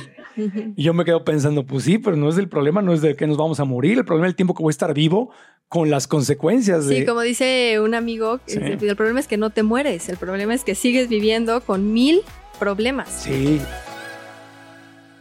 ¿Crees que es demasiado tarde para alcanzar tus sueños? ¿Sientes que no tienes el control de tu vida? ¿Te preocupa no estar aprovechando todo tu potencial? Si es así, es posible que tu diálogo interno, es decir, la vocecita en tu cabeza, te esté haciendo daño. Soy Marco Antonio Regil y quiero invitarte a cambiar la historia que tu mente te está contando para alcanzar todas tus metas. Tengo más de 35 años de trayectoria en la carrera de mis sueños y he ayudado a miles y miles de seres humanos a lograr sus objetivos. Tú puedes ser una de estas personas. Inscríbete a la masterclass gratuita, descubre si tu mente es tu amiga o es tu enemiga. Los tres pasos para alcanzar tus sueños, incluso si crees que es imposible. Conoce los primeros pasos para co-crear la vida que anhelas. Inscríbete gratis y nos vemos en la clase. This episode is brought to you by La Quinta by Wyndham. Your work can take you all over the place, like Texas. You've never been, but it's going to be great because you're staying at La Quinta by Wyndham. Their free bright side breakfast will give you energy for the day ahead. And after, you can unwind using their free high speed Wi Fi. Tonight, La Quinta. Tomorrow, you shine. Book your stay today at lq.com. Ahora, lo que, lo que estábamos esperando, los hacks, los trucos, hay trucos, porque ya entendimos, ya, ya si nos dio un poquito el susto de, ah, caray, tengo que fijarme, ahora, ¿cómo le hago para, eh, para moderar mis picos de, de glucosa? Sí, estos hacks están tomados justamente del libro de, de Jessie, que ella es una bioquímica francesa. Hace poquito visitó México. ¿Cuál es su nombre completo? Jessie. Jessie Enchauspe. Ajá. Creo que así se pronuncia Enchauspe. Ujú. Eh, y eh, ella lo que se dio cuenta, estuvo trabajando mucho tiempo en un laboratorio y lo que se dio cuenta es justamente que había unos alimentos que elevaban más picos de glucosa. Evidentemente ella empezó todo porque también tenía enfermedades y eh, no se sentía bien, entonces empezó a cambiar su manera de elevar esos picos de glucosa. Eh, lo estuvo monitoreando con un, con un sistema de monitoreo constante Ajá. y se dio cuenta que los días que estaba más contenta y más feliz y más productiva era cuando no se elevaba tanto la glucosa. Claro, qué maravilla. Ajá, entonces dijo, ok, entonces lo voy a seguir haciendo a ver qué pasa. Y pues empezó en intento er- y error. Ella es bioquímica, entonces realmente entendía ciertas combinaciones y eh, lanzó 10 hacks que están en su, en su libro. Eh, y esta vez que vino a México nos dio tres más, que Tres son los más. nuevos. Eh, entonces, bueno, el primero es el que ya venimos hablando todo el tiempo, es cómo vamos a comer los alimentos. Y lo primero que se sugiere, y creo que ya lo hemos, no solamente lo dice ella, lo dice muchísima gente, y también hay artículos, por ejemplo, desde el 2018, que te dicen eh, que comer los alimentos de cierta manera no elevan tanto el pico de grelina, que es El lo que te da hambre, ajá. El orden en que como hace la gran diferencia. Totalmente. Entonces, lo primero que tienes que hacer es eh, vegetales, es lo primero, porque es pura fibra y entonces ayudan como que a tu intestino le dan una capa para que pueda absorber mejor lo demás y que no absorba lo que es malo. Luego, proteínas es lo siguiente. Después, grasas y al final, azúcares o carbohidratos. Eh, si es eh, dulce, el carbohidrato es dulce, definitivamente hasta el final, ¿no? O sea, que sea, porque si vas a comer dos tipos de carbohidratos, por ejemplo, arroz, que es un carbohidrato, pero no es dulce, te puedes comer primero el arroz y después ya tu postre, ¿no? Esa es la manera correcta de... Sí, pero si llego a un restaurante y lo primero que tengo es una canastita con pan blanco al centro, Pues ahí ya estás rompiendo el ayuno con algo que te va a elevar el pico de insulina y ya no importa lo que comas después. Tu y eso pico te de da más hambre. Exacto. O sea, el restaurante lo pone ahí no por buena onda. Sí, no, ah, sabe lo te- que hace. Sabe lo que hace, te va a dar más hambre y de hecho es la canastita de pan. Sí, además, Que eh, es gratis. algo también que hacen los No es- no es restaurantes, gratis. eh, te ponen totopos con salsa o te ponen cosas para que te dé sed. Entonces, Ajá. tú también estás consumiendo y les pides más Claro. eh, agua. Totopos fritos ahí. Bebidas. Ya, Exacto. ya empezaron. Sí, amá. Cuando vayas al restaurante le dices, yo oigo el podcast de Marco, sé lo que está haciendo, joven, lléves, lléveselo de aquí. Yo sí les digo, lleves, no, no, no, gracias. Alguien, si, si estamos así puros sanos en la mesa, este, sí, sí, alguien se- que se lo lleve en el pan y siempre hay alguien que me ve con rencor, ¿no? Pero no importa, que se lo lleve, ¿no? Que ni te lo dejen. Sí, claro. O sea, no, sí, hacer el esfuerzo para empezar con, con verduras o con veggies en general. O sea que si, si es domingo en la mañana y empiezas con pan dulce, Pues, a ver, algo que me gusta mucho, a- algo que me gusta muchísimo de Jessie y yo también apoyo esa, esa Ajá. cosa, es como, si quieres darte el gusto, dátelo bien. Ajá. ¿Sabes? O sea, si ya está ahí el pastel y, y no puedes eh, hacerlo de otra manera, pues ya disfruta el pastel. O sea, por una vez que lo hagas, sí, una vez no es no va a pasar nada. El problema es cuando ya lo haces en cada comida todos los días de tu vida. Sí. ¿no? Entonces, eh, ahí llega el problema. Eh, eso es lo que me gusta mucho de toda su metodología, porque dices que no pasa nada si un día no puedes primero las vegetales y después, no pasa nada. Tú disfruta tu comida porque así te la sirvieron o porque así estuviste acceso. El segundo hack, por ejemplo, es agrega, eh, agrega cosas verdes, agrega todo lo green. A veces no tienes green a la mano. No pasa absolutamente nada. No se estresen, sigan eh, comiendo como eh, viene la comida. No pasa absolutamente nada. El tercer eh, hack es no cuentes las calorías y justamente por lo que decíamos de los El etiquetados etiquetado, caray.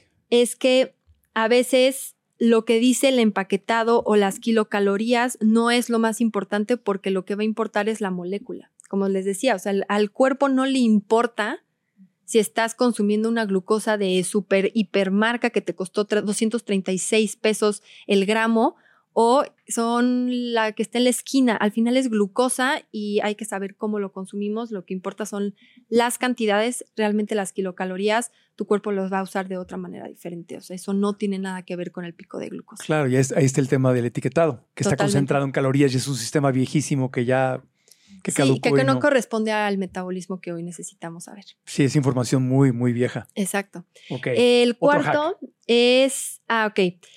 Eh, es muy importante cómo rompes el ayuno, que es lo que decíamos. Ajá. Em, tratemos de que no sean cosas dulces, que sean mejor cosas saladas, porque es lo primero que va a entrar a tu organismo y es el primer pico de glucosa y de insulina que va a tener tu organismo en el día. Ajá. Si desde el principio, desde la mañana o desde que rompes el ayuno, el primer pico es fuerte, el resto del día te vas a sentir cansado, el resto del día tu cuerpo ya va a estar agotado, ya trabajaron de más las células pancreáticas, entonces toda la cadena se ve afectada.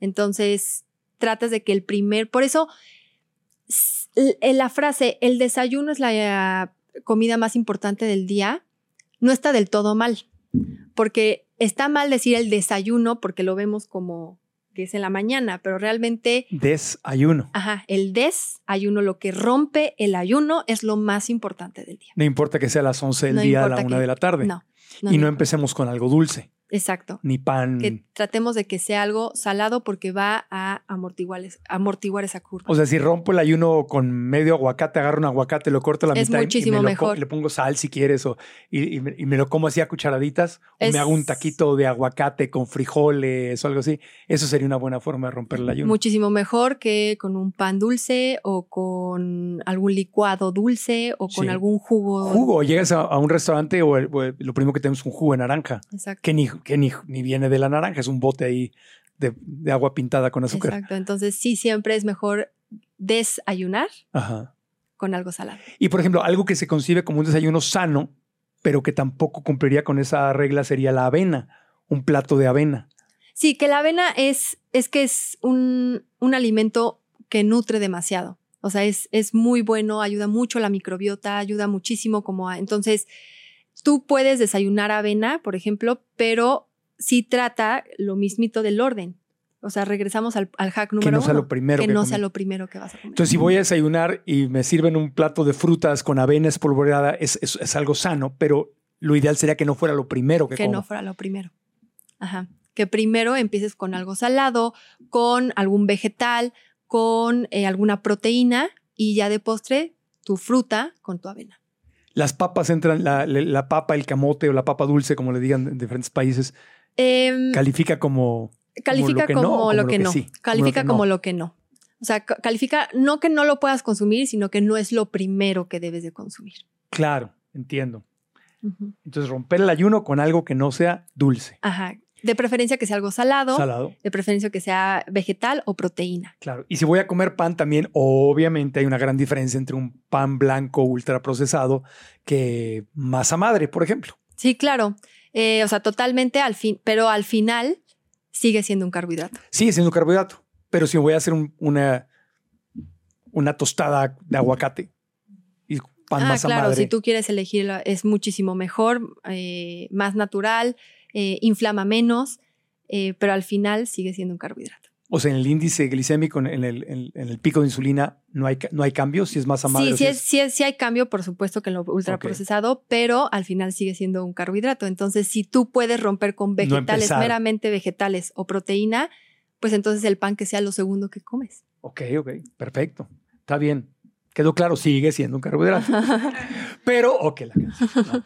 Bueno, otro es hack. que yo creo que sí quieres comer pan a fuerzas. No, te- sí, no, pero estoy como abriendo mi mente a los diálogos que pasan internamente en mi No, es cerebro buenísimo, cuando estás pero es, es lo que les decía. ¿no? La molécula, la molécula sigue siendo un carbohidrato. Ajá. Eh, no importa de dónde venga. Sí, es mucho más sano un pan de masa madre que un pan empaquetado como lo conocemos. Claro. Eh, por supuesto, va a inflamar muchísimo menos y además tiene muchísimos más nutrientes Sí. el pan de masa madre que nos van a beneficiar que el otro que no trae nada más Ajá. que carbohidrato, eh, pero al final sigue siendo un carbohidrato. Claro, es lo mismo como comparar una tortilla eh, de nixtamal eh, orgánica versus una tortilla de harina, que son muy ricas, pero son de harina ultraprocesada. O sea, hay una diferencia. Claro. Sigue siendo un carbohidrato, me queda bien claro, pero hay, que- hay- hay tomar en cuenta también la calidad de.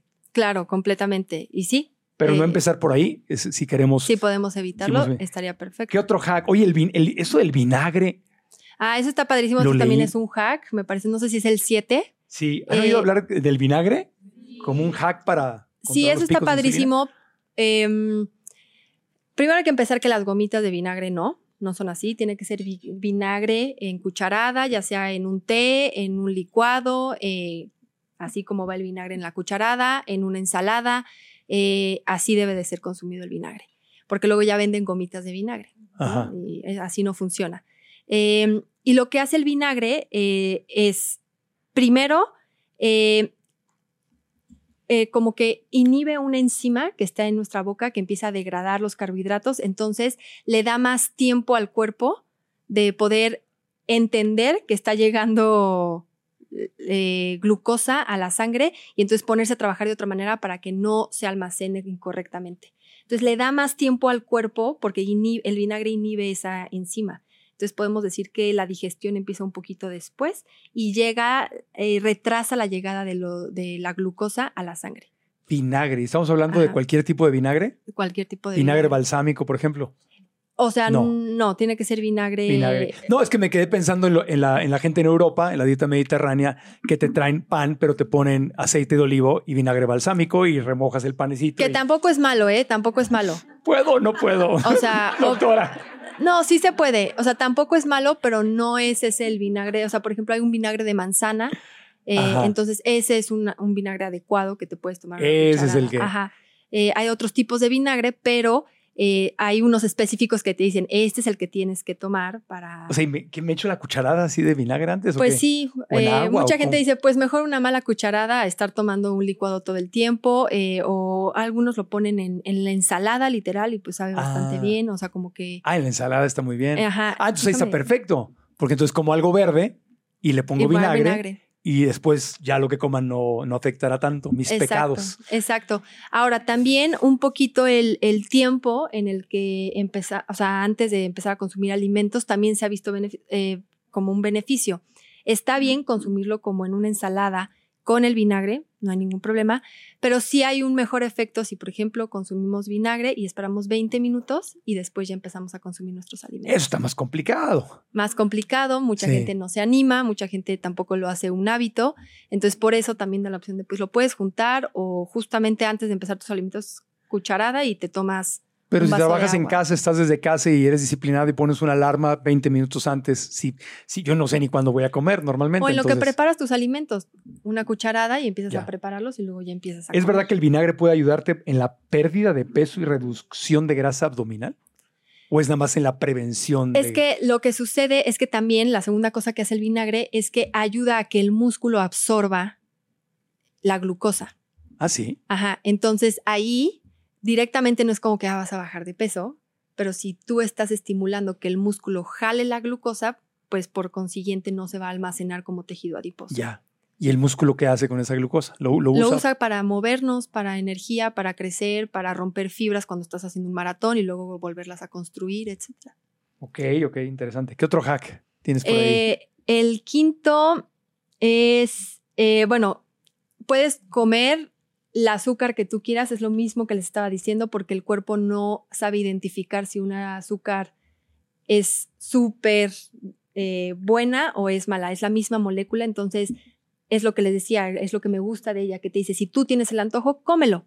Ajá. No pasa absolutamente nada. Es un antojo que hoy lo puede, te lo puedes dar, no lo hagas diario, no lo hagas en cada comida, pero te, o sea, te dice, siéntete con la libertad de poder hacerlo, porque cuando nos empiezan a limitar, nuestro cerebro nos traiciona y a veces empezamos a querer más eso y se nos hace inevitable poder hacer un hábito. Claro, entonces no es, no es prohibirlo, no, es, no, es, no, es, no son cambios radicales, todo o nada, Exacto. sino es moderación. Exacto. Y también el sexto es, si tú quieres un snack, de preferencia que sea un snack salado, ¿no? O sea, tratar de evitar lo dulce lo más posible. Y pues si es que traigo antojo de algo, bueno, pues que sea un snack que no contenga azúcar o que no sea dulce o que tú sepas que es dulce, porque vamos a evitar los picos de glucosa. Por ejemplo, si la yo que viajo mucho en los aeropuertos es bien fácil encontrar nueces, pistaches, nueces. A veces están este, procesadas y traen sal y traen aceite a veces, pero de eso a echarme algo dulce, Eh, ultra procesado, pues mejor un nuez o pistache mejor. o Es mejor... eh, cacahuates, no, o sí. Pues es que realmente el snack, o sea, difícilmente vas a encontrar un snack a la mano Ajá, que sea totalmente sano. sanito, sí. Pero si me dices, es que mejor me echo un Twinkie a cacahuates, mejor el cacahuate. O sea, los cacahuates así están salados y llenos de aceite, que te quedaste en las manos así. Porque así son, ¿a poco no? ¿No? Ahora, los cacahuates japoneses, esos, esos traen azúcar. Sí, traen azúcar y también están Almidón. como... Ajá, tienen una capa como de almidón. Entonces, que- el, el cacahuate japonés. Pues no, tratar de evitar ese tipo de cosas, porque ahí también hay que saber leer el empaquetado. A ver, el cacahuate japonés no sabe salado, pero realmente lean lo que trae, ¿no? Entonces, eh, no es tan salado como lo pinta el sabor. Trae azúcar y aceite muchas veces. Ajá, Para así que el es. cerebro se Eh, vuelva loco. Luego, el, Sí. sep- el séptimo hack es el vinagre, que ya lo explicamos. Sí. El 8 es después de comer, muévete. Y también tiene que ver mucho con esto que te decía de los músculos, cómo eh, utiliza la energía el músculo. Eh, si nosotros estamos consumiendo y tenemos alimentos y tenemos un pico de glucosa en ese momento, terminamos de comer y empezamos a movernos, vamos a exigir que el músculo requiere energía, entonces va a jalar esa glucosa. ¿Ok? Entonces, eh, si salimos a caminar, si hacemos, este, no sé, unas 15 sentadillas, si hacemos eh, recargarnos en una tabla y poder hacer, o en un- nos estamos en un baño, que de hecho así lo cuenta ella. Hay veces que estoy dando conferencias y como algo y no tengo dónde hacer ejercicio, me meto al baño y hago, eh, no sé cómo se diga esto. Así como, como lagartijas. Lagartijas Contra el lavamanos. contra el lavamanos para estimular mi cuerpo y que mis músculos empiecen a jalar esa glucosa. Y que no te importe lo que piensen de ti. Porque te van a encontrar en el baño y tú. Sí. ya la perdimos. Sí, justamente como que ella dice, pues bueno, lo hago de vez en cuando. Claro, no importa. Y pues también sentadillas, pues encerrarte en un cubículo, hacer sentadillas si no tienes eh, dónde hacerlo, o simplemente decir, me voy a mover, salir a caminar. Sale. Salir a caminar. Jugar con el perro, con el gato, con el marido, con algo. hay, que, hay que jugar con algo, ok. Pero moverse después de la comida. Exacto. Y em, todo lo dulce que que queramos consumir en una comida, que lo usemos como postre.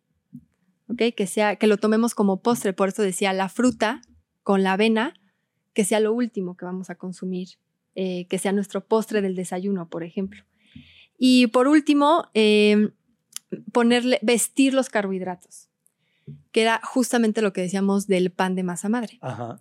Si nosotros queremos el pan de masa madre, entonces podemos vestirlo con aguacate, con arúgula, Ajá. podemos vestirlo con otras cosas que nos van a nutrir muchísimo y entonces los mismos carbohidratos del pan de masa madre no van a elevar tanto el pico de glucosa. Claro. Entonces, estamos eh, vistiendo nuestros carbohidratos con otra gama de, de- de grupos alimenticios que nos pueden ayudar a disminuir ese pico de glucosa, que al final es lo que dice la dieta de la zona, eh, que tu plato se vea de todos los grupos alimenticios cada vez que comes.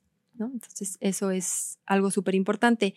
De los tres nuevos hacks que ella dice, la verdad, los dijo con mucho cariño, no quiero quemar su nuevo libro porque son los que vienen en su nuevo libro, pero hay uno que me encantó, que sí se los quiero compartir porque es algo bien sabido en el mundo de la ciencia y no tiene nada que ver con alimentación. Es algo que te va a gustar muchísimo porque sé que haces ese tipo de como cosas y actividades, pero es quitarte los zapatos y salir al- al- a la tierra y pisar el pasto, pisar la tierra y conectarte y eso está comprobado científicamente que disminuye la inflamación en el cuerpo. Entonces, de vez en cuando, quitarnos los zapatos y conectar con la tierra es el, creo que, número 13, hack número 13, que están eh, moviendo para que nosotros nos sintamos en conexión y que desinflamemos nuestro cuerpo. Sí, o sea, tocar la arena, tocar el pasto, tocar la, la- Sí, la estar ahí. tierra, la montaña. 15 minutos, 20 minutos estar conectados y eso disminuye los niveles de inflamación. Sí, al final del cuenta nos, nos, nos- nos damos, eh, abrimos los ojos y vemos que las cosas más sanas a veces son gratis. Exacto. Entonces está muy padre, me gustó muchísimo que lo tomara en cuenta porque realmente todo lo que ella menciona tiene que ver con alimentación, pero creo que esto es una gama nueva Claro. de cómo otras actividades nos ayudan a desinflamar. ¿Cómo se llama su libro? Hay que recomendarlo y lo, lo ponemos y ponemos la liga para que lo Eh, la consigan. revolución de la glucosa, me parece, se llama eh, en español. Tiene dos, entonces esa es la revolución de la glucosa donde vienen los hacks. Ok, ponemos aquí la liga y todo para que lo... Está lo- muy padre, la verdad. más. Y la verdad es que ese tipo de información, digo, le estamos, eh, es algo muy reciente porque ella vino a México, pero realmente esta información eh, la tienen pues todos los, los endocrinólogos la deberían de difundir porque ellos son los expertos en los picos de glucosa, los endocrinólogos. Entonces ellos deberían de fomentar este tipo de información para que tú no la tengas que venir a conocer a- a un podcast Claro, la puedas conocer desde que eres un adolescente y puedas tomar mejores decisiones en toda tu vida. me parece muy bien. ¿Alguna otra lectura, recomendación que nos quieras dar, Jackie, para aprender más de Pues este te tema? paso muchos eh, links de artículos para que los dejes en la caja de información. Sí. Estaría padrísimo. Eh, también hay uno que salió en 2018 donde literalmente te dice que eh, cambiar el orden de los alimentos disminuye la grelina, que la grelina es el- la hormona que te da hambre. Entonces, cuando tú disminuyes la grelina, te vas a sentir con mucha más saciedad el resto de tu día simplemente por cambiar el orden de tus alimentos. Ya. Entonces, eso también está muy interesante. Jackie, y la, la gente, me incluyo en este grupo, eh, cor- corrígeme, yo voy a hablar desde mi muy limitado punto de vista y experiencia personal. Entonces, tú eres la que nos puede dar una, una visión más grande. Yo veo la gente, de, la gente que es naturalmente delgado, que siempre ha sido delgada toda su vida, como que su relación con la comida es, eh, yo la pondría hasta más fría, digamos, más, comen un poquito, prueban un poquito, se abren una bolsa de papas, se comen una papa, dos, eh, comen postre, comen un- una rebanada, dos, no, no tienen esta, este tema de me tengo que acabar el postre, me tengo que acabar las papas. me- les, les- ha pasado, ¿verdad? Levante la mano quien es como, co- como yo, de los que tienen esta, ah, este tema con la comida, como que te lo tienes que acabar, como que hasta vas a una fiesta, la gente delgada, pues se involucra más en la conversación. Los comelones como yo, pues nos inclinamos más al buffet, ¿no? y nos estamos hablando, "Ven, sí, vamos a platicar aquí. Te vuelves a hacer. O sea, sí son dos formas de vivir. No es una decisión personal ser así. ¿Por, qué algunas personas traemos esa propensión a, tener esa ansiedad por los, alimentos o querer comer más? Yo desde niño mi mamá me decía, Marco Antonio, tranquilo, nadie te va a quitar el plato. ¿Por qué comes tan rápido? Obviamente sí tiene que ver un tema como eh, ya cuando desarrollamos ansiedad, puede ser un tema de ansiedad, pero sí es mucho cultural de que no nos dejan levantarnos de la mesa, al menos en Latinoamérica, no nos dejan levantarnos de la mesa hasta que no nos acabemos un plato, ¿no? Entonces sí lo traemos en nuestra educación, en el inconsciente de decir, me tengo que acabar lo que me estoy sirviendo. Eh, también los platos que nosotros tenemos en casa son muy grandes y no necesitas llenar todo el plato para tú alimentarte en cada comida. Entonces a veces si nosotros reducimos, o sea, por ejemplo, empezamos a comer con los platos, no los más grandes, sino los que serían para el- el- la fruta o para la ensalada, que serían los más cortos, y ahí también te sirves otras porciones, eh, empiezas a tú entender, o sea, tu mente, engañas a tu mente y dices, es que ya me lo acabé. Claro. Pues claro, pero era un plato más pequeño. Eh, también hacer consciente eso, eh, la alimentación o la nutrición intuitiva, que está, se está poniendo muy de moda, que también estamos en una ligera línea de perder el concepto de la nutrición intuitiva porque nos referimos a, si ahorita yo tengo sed o estoy sintiendo la necesidad de, de- de tomar agua, toma agua. Si necesitas, eh, ahorita ti- tienes ganas de, no sé, un pan de masa madre, cómete un pan de masa madre. O sea, escucha a tu cuerpo, a tu intuición, qué es lo que te está pidiendo. Si sientes que quieres comer chayote, come chayote. Pero luego hay gente que dice, bueno, pero es que todo el tiempo mi cuerpo me está diciendo que quiero pastel, ¿no? Entonces, ¿cómo le voy a hacer? Entonces, refresco, sí. Exactamente. Eh, Yo le o- hago caso a mi cuerpo. por alguna patología que tenemos, alguna enfermedad, vamos a querer, por ejemplo, las personas que tienen diabetes, todo el tiempo quieren cosas dulces o todo el tiempo quieren tomar agua. Y no es que su cuerpo necesite el agua, es que todo el tiempo sienten la necesidad de hacerlo. Entonces, esa nutrición o alimentación intuitiva creo que se pierde un poquito porque no es muy, muy objetiva, pero sí tenemos que hacer consciente que sí tenemos que comer un poquito más despacio para que se haga correctamente la digestión.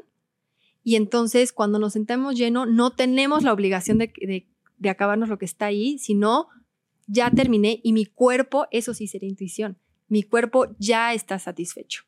O sea, no hay una obligación de terminarme lo que me serví. Mi cuerpo hoy ya está satisfecho. Eso sería la nutrición Lo que intuitiva. estás diciendo es que básicamente son hábitos adquiridos. Son hábitos completamente adquiridos que tenemos en el inconsciente de tenemos que terminarnos el plato. Y te, y- sí, o dos platos. Ajá, exacto. Porque la, la- la- la vieja cultura era así. Si no repetías sopa o si Es no repetías el guisado, es que no te gustó, mijito. Y la, la abuelita feliz de que, Claro, de que entonces repitieras, este, no en la mesa, sino que repitieras el plato. es, es completamente más. educación que nos han, que está heredada y que nosotros tenemos que hacer consciente de que no es correcta. Y ahí sí tenemos que usar la intuición y sentir nuestro cuerpo cuando ya estemos satisfechos. y se puede cambiar. Sí, sí, claro que se puede cambiar. Sí, te pregunto porque yo este ya llevo un año de que perdí mis veintitantos kilitos y los, y los he mantenido, pero estoy teniendo que reaprender a vivir. Porque yo lo que me di cuenta es, a ver, Marco Antonio, si sigues comiendo como has comido toda tu vida, siempre vas a estar arriba de peso. Entonces, pero estoy aprendiendo a observar mi cuerpo y a observar la ansiedad que me da, porque sí me sigue dando. Hay otros hacks, por ejemplo, para sentirnos un poco más satisfechos. Este, por ejemplo, la- el vinagre, la Ajá. cuchara de vinagre, cada vez que vamos a, a empezar los alimentos. Andar con mi botecito Ajá. de vinagre por todos Un vaso lados. de agua Ajá. también para sentir que estamos llenos. Reducir el, plato, como te decía, o sea, ya no servirte en un plato grande, sino reducirte eh, lo más. Servirte todo al mismo tiempo para que veas tu plato lleno y entonces vas comiendo todo. Y tomar, o sea, masticar adecuadamente para que tu, para que tu proceso de digestión empiece desde la boca correctamente y lo empieces a digerir de manera más lento para que no sientas que no estás lleno. Tú ya consumiste el alimento, pero lo comiste tan rápido que lo masticaste mal y no diste a tu cuerpo el tiempo adecuado para que sienta que ya hay alimento, entonces vas a comer todavía más porque tu cuerpo todavía no le llega la, la señal al cerebro de que ya está lleno. Entonces, si comes un poquitito más despacio, probablemente tu cuerpo dice, ya estoy lleno. Y entonces te vas a dar cuenta que comes menos. Ya. Entonces, desde tu punto de vista, esta, esta, esta no solamente los picos, ¿no? O sea, me, me da más hambre por el pico de, de- de glucosa, pico de insulina, pero también es una cuestión cultural. Si, Por supuesto. si la adquirí de chico, comía de más de chico y me tenía que acabar el plato y a lo mejor no había mucho tiempo para comer y me he acostumbrado a vivir así. Totalmente. Estás- De hecho, las enfermedades que rigen a los países, o sea, los, las enfermedades pioneras en los países, las top número uno, es casi todo alrededor de la cultura. Nosotros somos, Latinoamérica es una comunidad que tiene muchísima obesidad y diabetes y es por la manera en la que comemos carbohidratos. Eh, si te vas a otras partes del mundo, tienen anemia porque o sea, sus, sus enfermedades más top en el mundo y sus problemas de salud pública son anemia porque no están comiendo carne, ¿no? Entonces, es por regiones, por la cultura en la que estamos. Eh, ¿Les gustó? ¿Aprendimos? Sí. ¿Nos sentimos más capacitados para poder evitar esos picos de, de glucosa e insulina y seguir disfrutando la vida? Bueno, muy bien, muy bien. Tenemos, si tiene, podemos hacer unas tres preguntas. ¿Tu nombre? Eva. Eva, adelante, Eva. Bueno, em, mi pregunta va enfocada a cómo rompemos el ayuno. En mi casa normalmente lo hacemos con el vinagre, o sea, es literal lo primero que consumimos, eh, con un vasito de agua, ¿no? Le ponemos ahí dos cucharadas.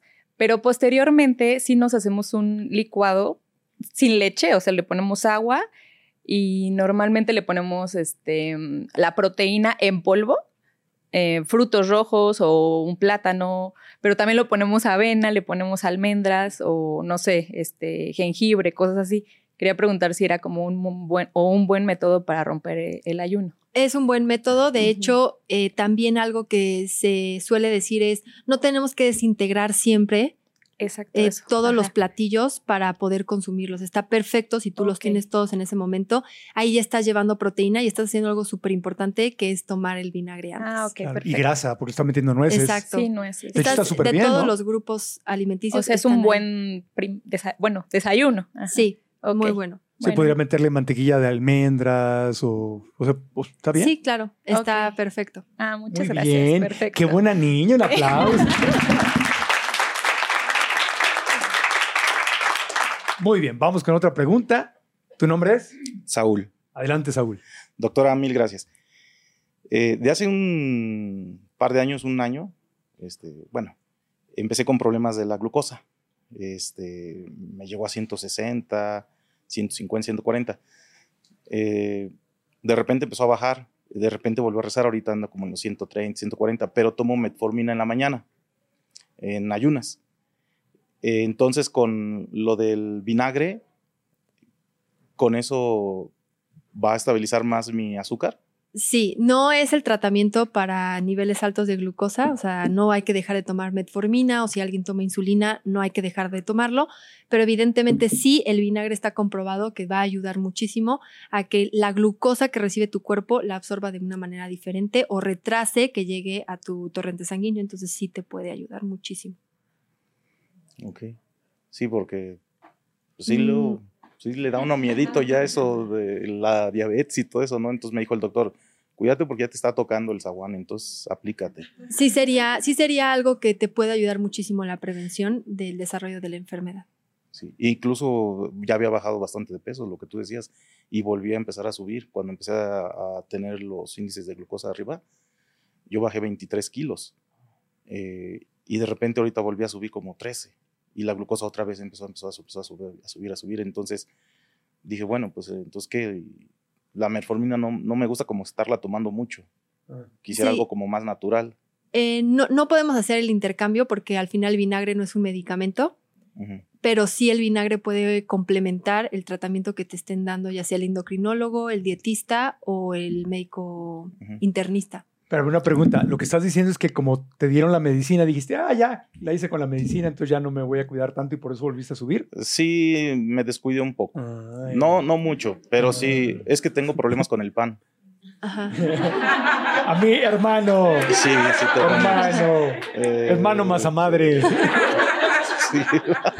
ah, sí, bueno, mi pareja, este, Es así anda comprando el pan de masa madre y no sé cuánta cosa, pero yo le digo, al final al cabo es pan. Claro. O sea, no deja de ser pan. No, no, es mejor, pero es pan. Sí, eh, haciendo algunos cambios, yo creo que te puede beneficiar. Sí, no, ni como doctora, ni como paciente me arriesgaría a quitar la metformina Claro. para nada, porque sí es un medicamento que está haciendo una función en tu cuerpo, pero el primer tratamiento para diabetes y prediabetes, que sería el diagnóstico que tendrías ahorita, que sería prediabetes, eh, es la alimentación. Entonces, eh, ser, ser un poquito más rígido con la alimentación y im- implementando los hacks, creo que vas a poder ver un cambio. Y uno de los hacks es el vinagre, entonces claro que sí lo puedes sumar. Sí, sí, la verdad es que me voy con mucha información. Claro. No sé por qué estoy aquí hoy aquí. La verdad es que yo no tenía ni idea que hoy iba a estar aquí. Ya ves, Te lo juro. el universo está traído. Sí, sí. Está traído aquí Sí, la verdad es que te estaba agnóstico a venir. Ponle aguacate la masa madre. Muy bien, son 100 dólares. ¡Ah! Muchas gracias. De verdad, gracias, doctor. Un aplauso. Última pregunta.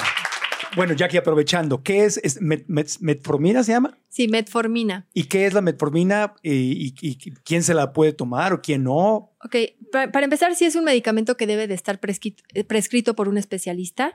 Eh, tiene, hay ciertas indicaciones que tiene que tener una persona para que tú la puedas empezar a tomar. La metformina es un medicamento que principalmente, o en el pasado se usaba para disminuir los niveles de glucosa en sangre, previo o era como un paso antes de la insulina, ¿no? O sea, la gente que empezaba a tener prediabetes o debutaba con diabetes, empezaba a, a tratar la enfermedad con metformina y tenía buenos ¿Y resultados. qué te hace? Lo que hace es que eh, empieza a metabolizar más rápido nuevamente eh, todas las reservas, bueno, la, la glucosa y las reservas de glucosa y hace que no lo convierta a tejido adiposo. Por eso también en algunos casos a las personas que tienen sobrepeso o obesidad les dan metformina para empezar a hacer como ayu- ayuda al tratamiento para bajar de peso. No es el tratamiento indicado, funciona bastante bien y ayuda muchísimo a eh, tener esos niveles de glucosa un poco más estables. Entonces, eso es lo que puede ayudar muchísimo la metformina.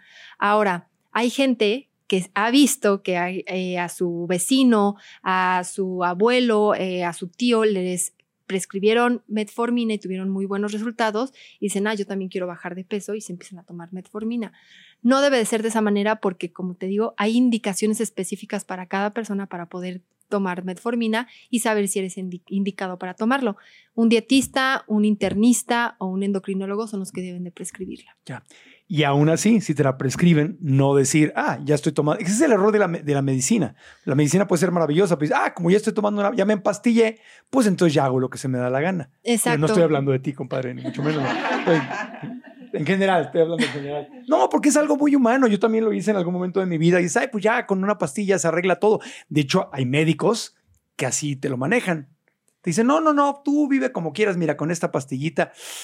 Es que yo tema. creo que ahí eh, sí hay que hacer la diferencia de los medicamentos que eh, curan enfermedades, o sea, por ejemplo, un antibiótico que cura una enfermedad o eh, enfermedades que son crónico-degenerativas que no tienen una cura, Ujú. más tienen un tratamiento que limita la enfermedad. Y ahí sí hay que ser muy específicos que no es la cura, no te vas a curar y la enfermedad va a seguir contigo, tienes que cambiar muchísimos hábitos que te llevaron a esa enfermedad y solamente el medicamento es una ayuda para que no avance tan rápido Claro. y ayudar a tu cuerpo a Sí.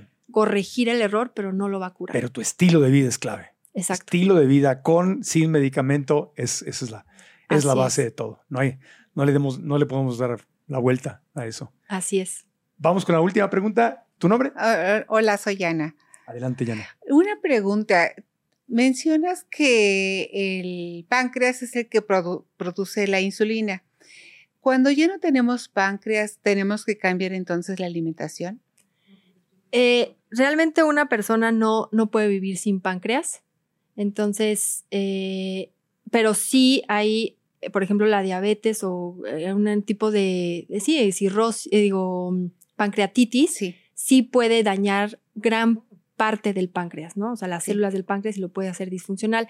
Ahí sí, seguramente va a haber diabetes a- por consecuencia de el daño de páncreas eh, y es cuando tenemos que tener reemplazo eh, con algunas otras hormonas, por ejemplo, inyectarnos insulina, ¿no? Definitivamente.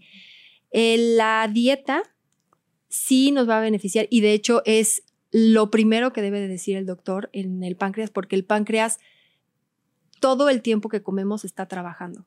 Si nosotros ya tenemos la mitad del páncreas dañado, no solamente vamos a tener diabetes seguramente y otro tipo de enfermedades o problemas metabólicos, sino que todo lo que comemos va a tener una pésima digestión y va a estar inflamando con- constantemente el páncreas. Entonces tenemos riesgo a hacer todo el tiempo pancreatitis.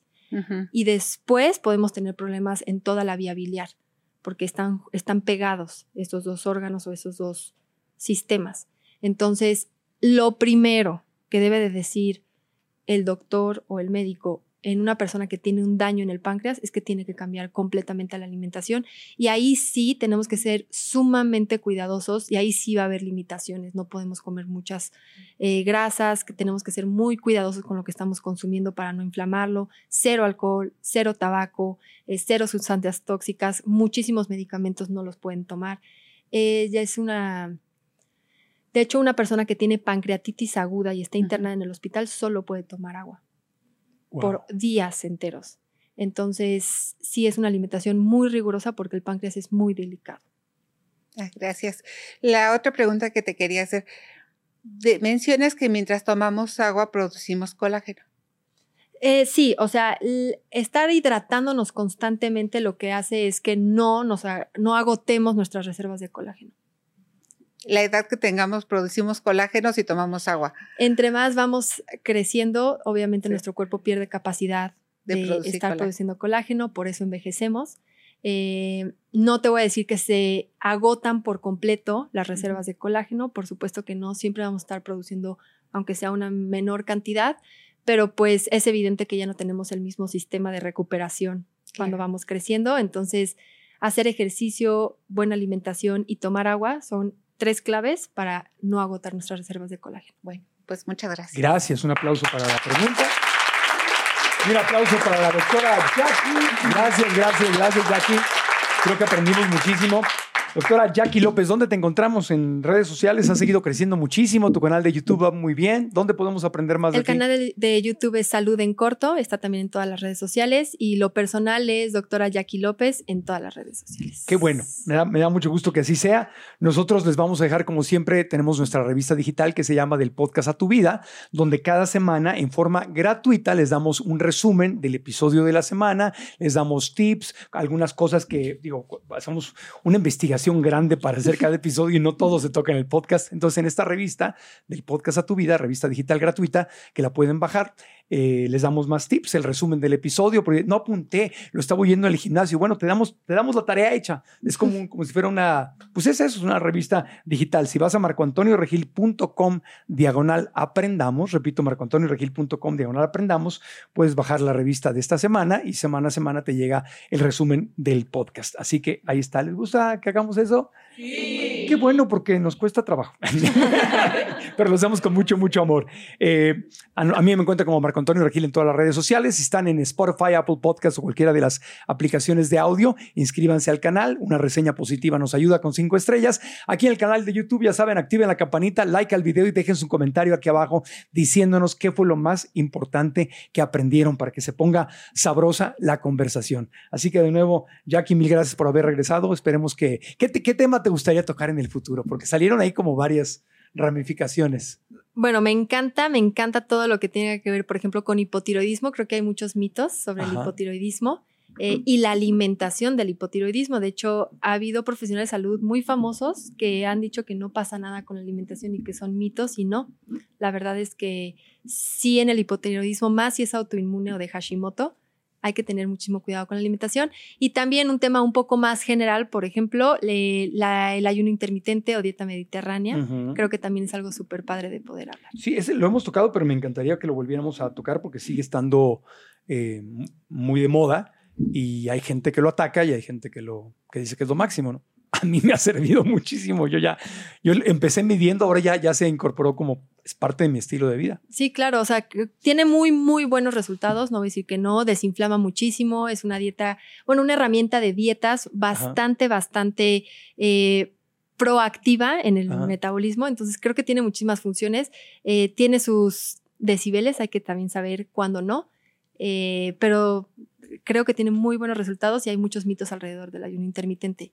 Incluso desde cuándo, cuántas horas es Claro. cumplir el ayuno intermitente. Claro, perfecto. Pues nos encantará que estés de regreso pronto. Gracias de todo corazón, Jackie. Gracias a ustedes, amigos. Nos vemos en la próxima edición del podcast. Gracias a nuestro precioso público que estuvieron aquí.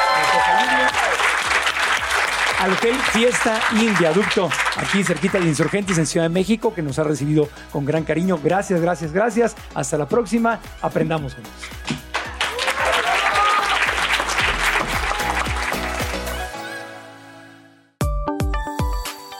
Neurobión presentó. ¿Estás listo para convertir tus mejores ideas en un negocio en línea exitoso? Te presentamos Shopify. Tal vez no lo sabías, pero nuestro podcast More Than Mamis es un negocio y lo empezamos por supuesto para desahogarnos y hablar sobre la maternidad, no para convertirnos en expertas de ventas y del e-commerce. Así que sí, necesitábamos ayuda para vender nuestro merch y poner en marcha nuestra tienda. ¿Y cómo suena con Shopify? Llegó otra venta. Shopify es la plataforma de comercio que está revolucionando millones de negocios en todo el mundo. Ya seas un emprendedor desde tu casa o desde donde sea, Shopify es la única herramienta que necesitas para iniciar, administrar y hacer crecer tu negocio sin dificultades. Con Shopify puedo gestionar pedidos, envíos y pagos desde cualquier lugar, brindándote toda la información y estadísticas de tus ventas al detalle. Regístrate para un periodo de prueba con tan solo un dólar al mes en shopify.com barra sonoro, todo en minúsculas. Ve a shopify.com barra sonoro para llevar tu negocio al siguiente nivel. Shopify.com barra sonoro.